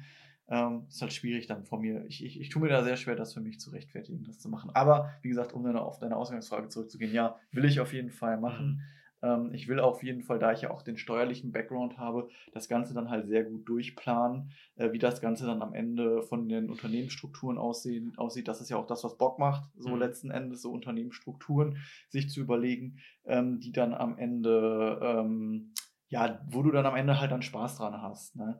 Weil ähm, ist meiner Meinung nach so, dass das in der Steuerkanzlei oft ähm, zu kurz kommt, dieses Thema, sich mit dem Steuerberater zusammenzusetzen und dann ähm, zu planen, wie entwickelt sich unser Unternehmen und wie müssen wir uns dann halt auch steuerlich aufstellen darauf. Oft ist es halt so, der Unternehmer macht was, das Kind fällt jetzt metaphorisch in den Brunnen, Mhm. dann erfährt der Steuerberater davon Mhm. und dann wird gesagt, ja, das hätten wir ja so machen müssen. Mhm. Und was ich halt dann so denke, als, oder was ich dann so als Mandant denken würde, ist, boah, ich würde ja wollen eigentlich, dass mein Steuerberater nicht meinen Jahresabschluss erstellt und meine Buchführung, das ist alles schön und gut, sondern dass mein Steuerberater eigentlich sich mit mir zusammensetzt und mit mir überlegt, ähm, wie, wie gehen wir das Ganze an? So, Mhm. weißt du, das wäre ja so die Dream-Steuerberatung. Ich meine, ich hoffe, dass ihr, dass du so das oft, dass du so das so erlebst, dass du sagst, okay, grundsätzlich sind wir zufrieden. Ich sag mal so, es wird immer mal was passieren, was schlecht kommuniziert ist. Ich sage jetzt mal so Kleinigkeiten wie mal ist eine Lohnabrechnung falsch und so weiter. Das kann man dann ja auch schnell lösen und so. Ja. Aber ähm, ich glaube, dass es ein Problem der heutigen Steuerkanzleien ist, dass viele so verwaltend tätig sind und nicht mehr den Leuten wirklich dabei helfen, das zu realisieren, was sie eigentlich wollen. Geile Konzepte und wenig Steuern zahlen. Oder das heißt wenig Steuern zahlen. Auch Mindset-Vermittlung hängt da, glaube ich, viel mit dran, weil ich erlebe das sehr oft bei uns, dass Mandanten dann mit solchen Ideen kommen wie, ähm, und ich meine, du hast, einen, äh, du hast einen wirtschaftlichen Background, wirst mir sicherlich zustimmen. Viele sagen dann so Sachen wie, wir müssen jetzt Kosten produzieren, um wenig Steuern zu zahlen. Und dann kommen so Ideen wie, warum rufst du mich nicht an und sagst mir, dass ich irgendwelche Werkzeuge kaufen soll? Sondern ich sage dann so, ja, aber warum brauchst du das Werkzeug denn Nee. irgendwo für? Und dann so, nee, aber ich zahle, hol mir doch lieber ein Werkzeug, als das Geld in den Mhm. Finanzamt zu geben. Und ich sage dann so, ja, das macht für mich keinen Sinn, Werkzeug für 10.000 Euro zu kaufen, um dann äh, 4.000 Euro weniger Steuern zu zahlen. Weil letzten Endes habe ich ja immer noch 6.000 Euro weniger. So, Genau, weißt du, was ich meine? Und ähm, ich glaube, das ist schwierig. Ähm, ich weiß nicht, wie du das wahrgenommen hast, auch das Mindset zu verändern, zu sagen, yo, es geht darum zu schauen, was können wir aus deinem Privatfeld, was du sowieso an Ausgaben hast, das müssen wir schauen, dass wir das so gut wie möglich steuerlich verwursten, was halt möglich ist, auch auf legale Art und Weise. Aber wir müssen jetzt nicht anfangen, uns irgendwelche Kosten auszudenken, um wenig Steuern zu zahlen. Mhm. Weißt du, was ich meine? Ja, genau. Ich meine, das wäre für uns, glaube ich, einfach zu stressig oder zu aufwendig, sich mit so Art ständig zu befassen, ne? wie du sagst, wie man irgendwie unnötig äh, Steuern da vermeiden kann, äh, die, die man halt zahlen muss. Ne? Ja. Ich meine, äh, das nützt halt alle nichts. Wie gesagt, man sollte schon schauen, dass man halt so wenig zahlt wie möglich auf legalen Wege, aber man sollte halt meiner Meinung nach nicht anfangen, irgendwelche. Also, ich finde halt auch immer gut, wie gesagt, ich finde gut, wenn sich der Unternehmer selber Gedanken macht, weil der muss ja letzten Endes wissen, wo will ich hin und wie soll das später aussehen, weil ich kann ja als Steuerberater gar nicht wissen, ähm, wenn der jetzt sagt, yo, ich habe jetzt meine Unternehmens GmbH, aber ich will nebenbei noch, äh, ist mein Ziel jetzt beispielsweise 100 Vermietungsobjekte in Deutschland zu haben. Mhm. Wenn ich das weiß, dann kann ich sagen, okay, ähm, dann haben wir jetzt deine Betriebs GmbH und dann können wir uns überlegen, wie wir dann weitergehen, um welche Unternehmen wir gründen für die Vermietung und so weiter. Oder bleibt das alles in der Privatsphäre und so weiter. Wenn der Unternehmer mir das aber nicht sagt, dann äh, kann ich nicht reagieren darauf, weißt du? Und dann hast du halt oft so Unternehmer, die sich nicht darauf konzentrieren, wie will ich später aufgestellt sein, sondern die sich eher nur darauf konzentrieren, wie kann ich jeden Cent Steuern sparen. Mhm. So, das ist sehr mühselig, weil das nicht das ist, was ich machen will. So, weißt Ja, du, wie ja. ich meine? So, man sollte schon natürlich die Sachen nutzen, die man nutzen kann, aber das ist nicht das, was, ähm, was mir persönlich auch Spaß macht, sage ich mal. Ne? Ja. Okay. ja, und genau wie du sagst, solltet ja dann am Ende auch einen Nutzen fürs Unternehmen haben. Ne? Also sinnlos, sich Kosten anzuhäufen oder anzuschaffen für keinen Return. Äh, wie du sagst, wenn ich durch das Werkzeug dann wieder schneller bin etc. oder mehr Aufträge bekomme, als Beispiel jetzt, dann klar, dann ist so eine Investition, macht ja gegebenenfalls Sinn. Nur ein bisschen sollte ich ja meine Bilanz auch im Blick haben. Ne? Ich, ich sage ich sag halt immer so, der erste Gedanke bei der Investition muss eigentlich sein, ich muss dadurch irgendwie, also äh, eigentlich muss die Investition dazu führen, dass ich mehr Umsätze mache oder schneller die Umsätze machen kann Genau. oder dass meine Prozesse besser werden. Das muss erstmal der Grundgedanke sein. Der Steuerspargedanke darf ja nicht an, an erster Stelle stehen, sage ich Mhm. mal. Ich kann ja jetzt nicht irgendwelche Sachen anschaffen, die ich gar nicht brauche, um dann wenig Steuern zu zahlen, aber das die Investition an sich bringt mir gar keinen Return. So, das Mhm. macht ja keinen Sinn, sage ich mal. Aber gut, ähm, gehen jetzt schon ein bisschen mehr da rein. Äh, Du sagtest, du hast noch, hast noch weitere Fragen? Okay. ja gut, wir quatschen ja jetzt auch schon eine Stunde 42. Ja gut, war auf jeden Fall mega interessant, muss ich sagen. Ähm, so, ich wünsche euch auf jeden Fall viel Erfolg, auch da, dir und deinen Brüdern. Und ähm, ja, sehr cool, auf jeden Fall. Sehr cool. Und dass du dir die Zeit genommen hast, hast mir auch sehr geholfen, weil ihr wisst ja, Noah, der wandert gerade noch über den Jakobsweg. Der wäre ja normalerweise hier. Ähm, ja, äh, meine Frage noch an der Stelle, so der Podcast, so du sagtest ja, du hast mir auch geschrieben, dass er dir eigentlich gefällt, so, ähm, was so, ähm, du hörst dir auch gelegentlich, du hörst sicherlich nicht jede Folge, ähm, kann ich mir vorstellen, aber wie, ähm, wie, wie, wie findest du den Podcast? Ist der, äh, also du kannst jetzt negative und positive Aspekte gerne sagen, ich bin sehr, sehr kritikoffen. Ich würde sagen, sehr positiv. Ja. Wirklich? Doch, finde ich wohl. Okay, okay. Also sehr unterhaltsam. Ist tatsächlich, zumindest für mein für Fitnessstudio, mein, Lieblingspodcast. Krass. Krass. Ich meine, wie gesagt, also äh, da ich nicht jetzt richtig im Gaming so drin bin, ich glaube, das sind so die Podcasts oder die Folgen, Die du dann ich geskippt habe. Klar. Aber der Rest fand ich eigentlich bis jetzt immer sehr, sehr leicht unterhaltsam. Okay. ja gut, wir gehen da nicht so in die Tiefe, sondern im Sound war am Anfang, glaube ich, ein bisschen, ein bisschen anstrengend. Ich weiß nicht, ob du es auch mal so wahrgenommen hast, dass es manchmal sehr bassig war. Hm, weiß ich gar nicht. Aber Würdest du nicht negativ sagen? Würde ich nicht sagen. Habe ich vielleicht über die Kopfhörer nicht so festgestellt Okay. oder so, weiß ich nicht. Okay, okay. So, dann noch eine letzte Frage, die mir gerade spontan eingefallen ist, dann machen wir Feierabend. So, ähm, gibt es irgendwelche Sachen, wo du sagst, yo, die haben dafür gesorgt, dass ich als Mensch produktiver geworden bin? So, oder gibt es da irgendwelche Routinen, die du aufgebaut hast, irgendwelche Bücher, die du gelesen hast, irgendwelche Coachings, die du gesehen hast, oder bist du einfach so ein Mensch, der so ist, wie der ist? Weil das ist ja nicht normal, so muss ich, also aus meiner Warte, es ist ja nicht normal, dass du, bist ja auch jetzt wahrscheinlich Ende 20, Anfang 30, bist schon 30? 29. 29, okay. Also ich würde jetzt nicht sagen, dass es so normal ist, dass jemand so engagiert ist, sein Studium so gut durchzieht, parallel, dann geht er direkt in die Gründung, hat jetzt das Unternehmen seit drei Jahren äh, erfolgreich am Laufen und so. Ähm, da muss man ja auch ein Mindset für haben, dass man Bock auf Sachen hat, dass man Sachen durchzieht, auch sich mit seiner Familie so gut zu verstehen, ähm, ist nicht selbstverständlich. Ähm, wie, ähm, wie bist du so geworden? Oder hast, hast du dich verändert an einem gewissen Zeitpunkt? Oder äh, gab es irgendwelche Leute, die dich inspiriert haben, irgendwelche Methoden, die du nutzt, um produktiv zu sein? Interessiert mich einfach jetzt Mhm. nochmal so abschließend. Also geändert würde ich sagen, maximal, glaube ich, nach dem Abitur.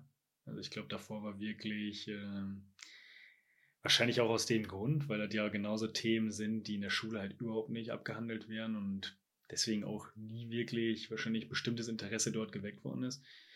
Aber dann während des Studiums oder mit Studiumbeginn eigentlich damals mit dem Bachelor, da wurde man, würde ich sagen, wacher. Ne? Also, dass man wirklich was machen muss. Äh, äh, hat sich dann auch mit ganz anderen Themen plötzlich beschäftigt und da würde ich sagen, ist das so ein bisschen vielleicht entstanden.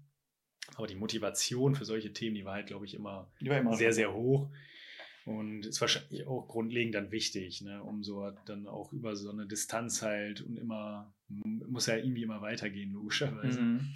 Äh, deswegen musste da schon eine sehr gute Grundmotivation einfach mitbringen. Aber jetzt, jetzt dass ich da irgendwelche ja, Methoden hätte oder so, wäre, glaube ich, übertrieben. Ich glaube, äh, ein entscheidender Punkt ist einfach, genau was du ja gerade auch gesagt hattest, bezogen jetzt auf viele Bereiche, äh, da auch eben einfach nicht zu viel gleichzeitig zu machen. ne? Ich glaube, das ist halt wirklich, was irgendwo distracting dann ist, äh, wo man halt, wenn man, ja, wie du sagst, zu viele Baustellen hat, auch auf der Arbeit ja genauso. Ne? Also auch da mussten wir irgendwann sehen, dass wir sagen, am Anfang hatten wir auch gefühlt so 50 Themen gleichzeitig auf dem Tisch und Mhm. mit der Zeit merkst du halt, okay, wenn die Themen alle noch relativ klein sind und du diese relativ schnell abhaken kannst, dann ist das kein Problem. Ja, okay. Aber wenn die Themen oder die Aufgaben mehrere Wochen, mehrere Monate vielleicht andauern, da ganze Prozesse hinterstehen oder wie auch immer, dann ist es natürlich von großem Vorteil irgendwann, wenn du sagst, okay, ich reduziere die Aufgaben, die ich am Tag bearbeite, auf zwei, drei oder wie auch immer. Ne? Okay,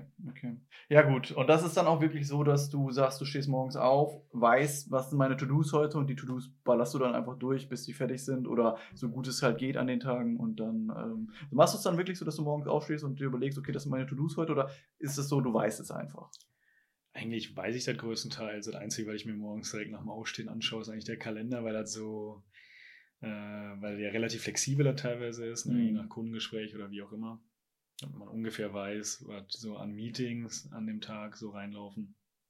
Aber den Rest kennt man dann eigentlich, ja. Okay, aber so, äh, sag ich mal, so, also, aber das kam also alles intrinsisch aus dir heraus. Es gab jetzt nicht so, sag ich mal, das eine YouTube-Video oder den einen Coach oder das eine Buch, was du gelesen hast, wo du gesagt hast, äh, jo, das ist es jetzt für mich. Nee, überhaupt nicht. Also Grundsätzlich, ich, ich will nicht ausschließen, dass man immer während des Wegs ja immer vielleicht auch solche Sachen dann teilweise geschaut hat oder dann auch gelesen hat, die einen irgendwo inspiriert haben. Ne?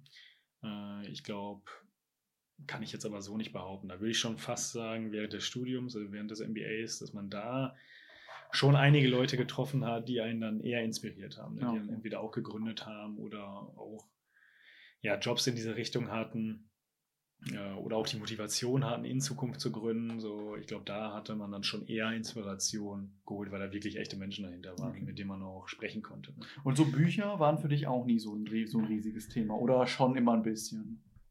Also konkret nichts gelesen. Also, obviously schon. Du hast Mhm. bestimmt schon ein paar Bücher gelesen Ja, genau. Aber jetzt so konstant liest du nicht, so dass du sagst, okay, ich will jetzt im Jahr, sag ich mal, zumindest irgendwie drei, vier Bücher gelesen haben. Oder liest du im Jahr Mhm. Bücher oder wie ist das? Ja, das, das schon, aber jetzt nicht, dass ich jetzt jeden Abend lesen würde. Okay. Also klar, über Internet und so, da holst du dir natürlich ständig Informationen rein, aber dass ich jetzt Bücher eigentlich nur sehr gezielt, äh, alles was so, je nachdem, welche Themen gerade so anstehen, ne, seit Richtung Business Development, seit Richtung Strategie, äh, wo man sich dann verschiedene Bücher halt einfach so holt und die dann halt liest. Ne. Und routinenmäßig so, ist es bei dir, wie start, startet dein Morgen so? Also bei mir, ich kann mal kurz eben sagen, mein Wecker klingelt halt um sechs, ich stehe auf, ich mache hier kurzes Workout. Ähm, dann trinke ich immer, dann trinke ich eine Flasche Wasser, dann gehe ich mit dem Hund raus. So. Also bei mir sieht jeder Morgen so 99% gleich aus, so hat Mhm. immer so seine festen Routinen. Ich auf der Arbeit bin, ähm, ich auf der Arbeit bin, wird erstmal 15 Minuten arch- archiviert, dann wird 15 Minuten Fach, ähm, Fachliteratur gelesen und dann mache ich meine Mails. Dann, wie gesagt, es ist immer aufgebaut. Für mich stellt sich nie die Frage, was mache ich, weil ich habe meinen Plan im Kopf. So, Mhm. weißt du? Auch wenn jetzt Sporttag ist, Dienstag, Donnerstag, Samstag, weiß ich, okay, aufstehen, äh, Wasser trinken zum Sport und so weiter. Natürlich gibt es auch mal Tage, da klappt das nicht so gut, aber ist es bei dir so random, dass du aufstehst und äh, du machst dann, keine Ahnung, so, so irgendwelchen Stuff oder hast du dir da schon überlegt, die Routine habe ich jeden Morgen und das ziehe ich auch so durch? So, Routine ist da, glaube ich, ein bisschen übertrieben. Für, äh, also eigentlich äh, ganz normal, wie du sagst auch, dass man 7 Uhr dann aufsteht, geht duschen und dann fahre ich eigentlich direkt schon zum Büro. Ne? Ah, okay. Also Frühstück? Frühstück aktuell eher weniger, weil ich äh, eigentlich gut Mittag esse und Abend esse. Okay. Aber ja, ja, dann vielleicht ein Apfel oder eine Banane morgens. Ja, Apfel esse ich auch immer auf dem Weg zur Arbeit. Ich bin auch nicht so der Frühstücker. Finde ich irgendwie ungeil, direkt auf der Arbeit und dann Mhm. mit so einem dicken Bauch oder so da zu sitzen. Dann kommt ja auch immer drauf an, was man isst. Ja, ja, klar. Okay, warte, dann habe ich dazu, will ich dazu noch irgendwas wissen? Ah, krass, so. Hätte ich jetzt gar nicht gedacht, dass du da so, so, so gar kein, also, ich meine, ist ja cool, wenn das bei dir einfach so automatisch läuft. Ich muss mich dazu zwingen. Ah ja, genau. So, gibt es auch mal so Days, wo du sagst, boah, schwer aufzustehen, gar nicht so viel Bock oder gibt sowas gar nicht bei dir? So schwer aufzustehen und also, dass man jetzt gar keine, gar keine Lust drauf hätte, würde ich sagen, auf keinen Fall. Also eher wie bei dir tatsächlich, dass man dann denkt, okay, Montag, cool, dass man jetzt da äh, wieder richtig da weitermachen kann. Ähm, würde ich jetzt nicht sagen. Also eher gegenteilig. Okay, also ist schon, dass du auch so ein bisschen Hype hast, jetzt auf die Arbeit zu fahren und so. Und das ist schon so dein, so, so ein bisschen auch dein Highlight. Man sieht schon, ja. Okay, krass. Okay. Und auch so beim Arbeiten an sich ist einfach so, du ballerst die Arbeitszeit so durch. Weil ich beispielsweise, du siehst ja Mhm. hier diesen Würfel, ich zeig den einmal im Kurs, mir meine Freundin geschenkt. Ich früher immer mit dem Handy gemacht. Ich habe Mhm. halt immer so meine Schritte, mein, mein Rhythmus ist halt, ich stelle den, also das ist, das ist, eine, das ist eine Eieruhr. Mhm. Und ähm, ich mache halt so, und dann läuft ein Timer von 25 Minuten, dann arbeite ich 25 Minuten. Wenn diese 25 Minuten abgelaufen sind, dann kommt ein Timer von 5 Minuten, in dem ich mich bewusst ablenke, Mhm. weil einfach es neurologisch bewiesen ist, dass nach 25 Minuten dein Fokus hart abnimmt. Mhm. So, das ist so, so eine Sache, die ich für mich gemacht habe. Die funktioniert für mich auch voll gut, weil ich dann so, währenddessen packe ich mir dann halt so ganz leise Musik aufs Ohr und dann bin ich so richtig im Tunnel, würde ich so sagen. Weißt du, dann hasse ich es auch, wenn irgendjemand an meine Tür klopft oder wenn das Telefon klingelt, weil ich halt Mhm. richtig krass fokussiert bin. Wenn ich merke, ich, ich mache dann meistens meine Aufgabe noch zu Ende, aber die overextendet dann manchmal. Da merke ich halt einfach, wie mein Fokus voll so am Bröckeln ist. So, Mhm. so ähm, sowas in die Richtung auch gar nicht. Gar nicht, ne? Okay. okay. Klingt sehr interessant. Also. äh, Schon mal gemerkt, dass du merkst, so nach zwei Stunden fokussierter Arbeit, ich kann jetzt gerade gar nichts, ich muss jetzt mal aufstehen, ich muss mal äh, rausgucken, muss mich mal bewegen oder so? Oder ist das für dich gar kein Problem, acht Stunden durchzuballern? Eigentlich nicht. Also ich glaube, dann ist eher so dieses Thema, was du natürlich schon sagst, dass man sich irgendwo vielleicht dann irgendwann festsetzt oder so, vor allem wenn man so eher kreativere Arbeiten vielleicht mal hat oder so, ne? Oder dass man eine, ein bestimmtes Thema dann einfach nicht mehr richtig sehen kann. Ne? Aber dann wechselt man halt das Thema, ne? Oder also ich glaube, das geht eigentlich. Solange man nicht, wie du sagst, festsitzt in einer Aufgabe, die man dann acht Stunden sozusagen am Stück machen muss, äh, geht's, würde ich sagen. Okay. Und nervositätsmäßig, so gerade so die ersten Kundengespräche, stelle ich mir jetzt so vor, also bei mir ist halt auch extrem, auch bevor du jetzt gekommen bist, boah, war ich so, äh, ich war einfach nervös. Ich weiß auch gar nicht, warum ich nervös werde, aber es ist Mhm. einfach so, letztens auch mit meinem äh, Bachelor-Thesis-Prof das erste Mal telefoniert, ich war so nervös einfach. Also bei, bei mir ist es auch so, merkst du vielleicht so, nachdem ich dann die ersten zwei, drei Sätze gesagt habe, alles easy kann ich so flown aus dem, aus dem Nichts. Vielleicht rede ich manchmal auch ein bisschen zu schnell, aber ähm, ist gar kein Problem. Aber manchmal bin ich echt tierisch nervös, bevor irgendwas losgeht. Wenn es dann losgeht, gar kein Problem mehr. Hm. Wie ist es bei dir? Hattest du gar nicht nervös, wenn du in so ein Kundengespräch gehst? Gibt es da irgendwelches, so hat man gehört, so gegen Nervosität, so auf den Tisch drücken, damit die Nervosität weggeht oder so? Oder das, glaub, da bist du da einfach ein ganz entspannter Typ? ganz entspannter Typ würde ich jetzt auch nicht sagen. Ich glaube, da wächst man ja auch mit. Ne? Also Okay. man, ich will nicht ausschließen, dass es bei den ersten Kundengesprächen so war, wobei eigentlich auch nicht, weil das ja auch sofort geht es ja um ein Thema. Ne? Also man redet da jetzt ja nicht irgendwie eine Stunde um den heißen Brei, sag ich mal, sondern man geht ja relativ konkret auf ein Thema ein und wo ja auch die Expertise dann irgendwie direkt gefragt ist. Also das hält sich in Grenzen, würde ich sagen. Und ich denke, desto öfter man so hat ja auch macht, ist ja ähnlich wie jetzt bei dir hier mit dem Podcast. Der erste Podcast wahrscheinlich, will ich nicht wissen, wie, wie man sich da dann gefühlt hat. Im Es- Vergleich zu vielleicht zu jetzt halt. Ne? Ja, ich sag mal so bei dem Podcast oder generell auch wenn du mit Twitch und so anfängst, ist natürlich halt immer dieses Bild, was denken jetzt andere Leute von mir, Mhm. weißt du, weil du, also so jemand wie du, der dann schreibt, boah, cool, dass ihr so einen Podcast macht und ich höre mir das an, das kriegst du ja nicht so, davon kriegst du ja nicht 100 Stück oder so, Ja, ne, sondern du denkst ja eher, Leute denken, das ist weird, das ist unangenehm. Mhm. Ich war auch so in der Schule, Schulzeit beispielsweise, in der Schulzeit hätte ich am liebsten schon gestreamt, solche Sachen gemacht. Ich habe Mhm. mich nie getraut, sowas Mhm. zu machen. Generell mich sehr in der Schulzeit sehr ähm, sag ich mal, hinter, ich sage jetzt mal in Anführungszeichen, hinter so einer Art Maske versteckt und halt einfach versucht, nicht aufzufallen, weil unter Kindern ja auch immer schwierig, sage ich mal. Also, ähm, ich meine, wir waren jetzt ja nicht auf einer, auf einer harten Schule, sage ich jetzt einfach mal, aber trotzdem ist es ja so, ähm, Kinder sind so unintolerant einfach für gewisse Sachen, so wo ich jetzt auch so im Nachhinein denke, wie konntest du dich damals in der Situation so intolerant gegenüber Mitschülern, Lehrern und so weiter verhalten, weil man als Kind, also vielleicht war es bei dir auch anders, aber bei mir war es halt einfach so als Kind, so null den Weitblick oder was das halt für andere Personen bedeutet, sehr, sehr unempathisch einfach. Mhm. Und ähm, deswegen äh, war das in der Zeit sehr schwer für mich, da die Sachen zu machen. Ähm, aber äh, jetzt, so mittlerweile, ist das gar kein Problem, einen Podcast zu machen, weil mittlerweile mir das halt auch egal ist. Wenn irgendjemand Mhm. das scheiße findet, den Podcast oder so, soll er das scheiße finden, ist mir doch egal. Äh, ich habe da Spaß dran und äh, ich mache das halt so. Ähm, so richtig mal was, äh, wie gesagt, muss es nicht konkret werden, wenn du nicht willst, richtig mal so, dass so eine Erinnerung an was, was du verkackt hast oder so, oder wo was richtig scheiße gelaufen ist, gar ist schon mal vorgekommen oder sagst du, ja, untergeordnet schon mal ein bisschen schlecht gelaufen, aber so richtig verkackt wurde noch nie irgendwas. Also kann ich mich jetzt zumindest nicht äh, wirklich daran erinnern. Also gibt es ja immer Tage, wo man sagt, okay, oder irgendwelche Dinge, die besser laufen können, äh, gehört ja auch dazu. Äh, wenn alles nur, also das, ne, ist ja immer, kann ja nicht alles nur gut laufen. Also die neuen Ideen oder Sachen, die man ändert, die basieren ja aber auf Dinge, die vielleicht besser laufen könnten. Äh, von daher hast du halt natürlich eigentlich täglich. Aber dass ich jetzt konkret sage, irgendwie dieser Punkt, der war absolut eine Katastrophe und den konnte man auch irgendwie nicht rückgängig machen oder nicht verbessern. Den gab es, glaube ich, nicht. Ähm, Umgekehrt gefragt, ein Big Win? Gab es mal so einen Tag, wo du nach Hause gegangen bist und einfach nur die, euch, wo ihr euch einfach, oder du oder ihr euch einfach heftig abgefeuert habt, großen Kunden an Bord bekommen oder sowas in einer Art? Ja, das ist meistens so ein, so ein Moment, ne? wobei der auch mit der Zeit äh, dann immer weiter abgeschwächt ist, ne? weil gehört halt auch irgendwie dazu. Man versucht sich immer dran zu erinnern, dass es irgendwie auch wichtig ist, dass man sich nochmal freut, aber wenn man ehrlich ist, äh, freut man sich dann vielleicht eine Stunde drüber und dann denkt man schon wieder, okay, wie bohre ich den Kunden jetzt on, wie äh, kann ich jetzt sicherstellen, dass wir wirklich 100% abliefern können, dass der Kunde hundertprozentig mit uns zufrieden ist. Und das sind eigentlich schon die nächsten Themen dann direkt, Okay. die man dann nach der Unterschrift eigentlich im Kopf hat. Ne?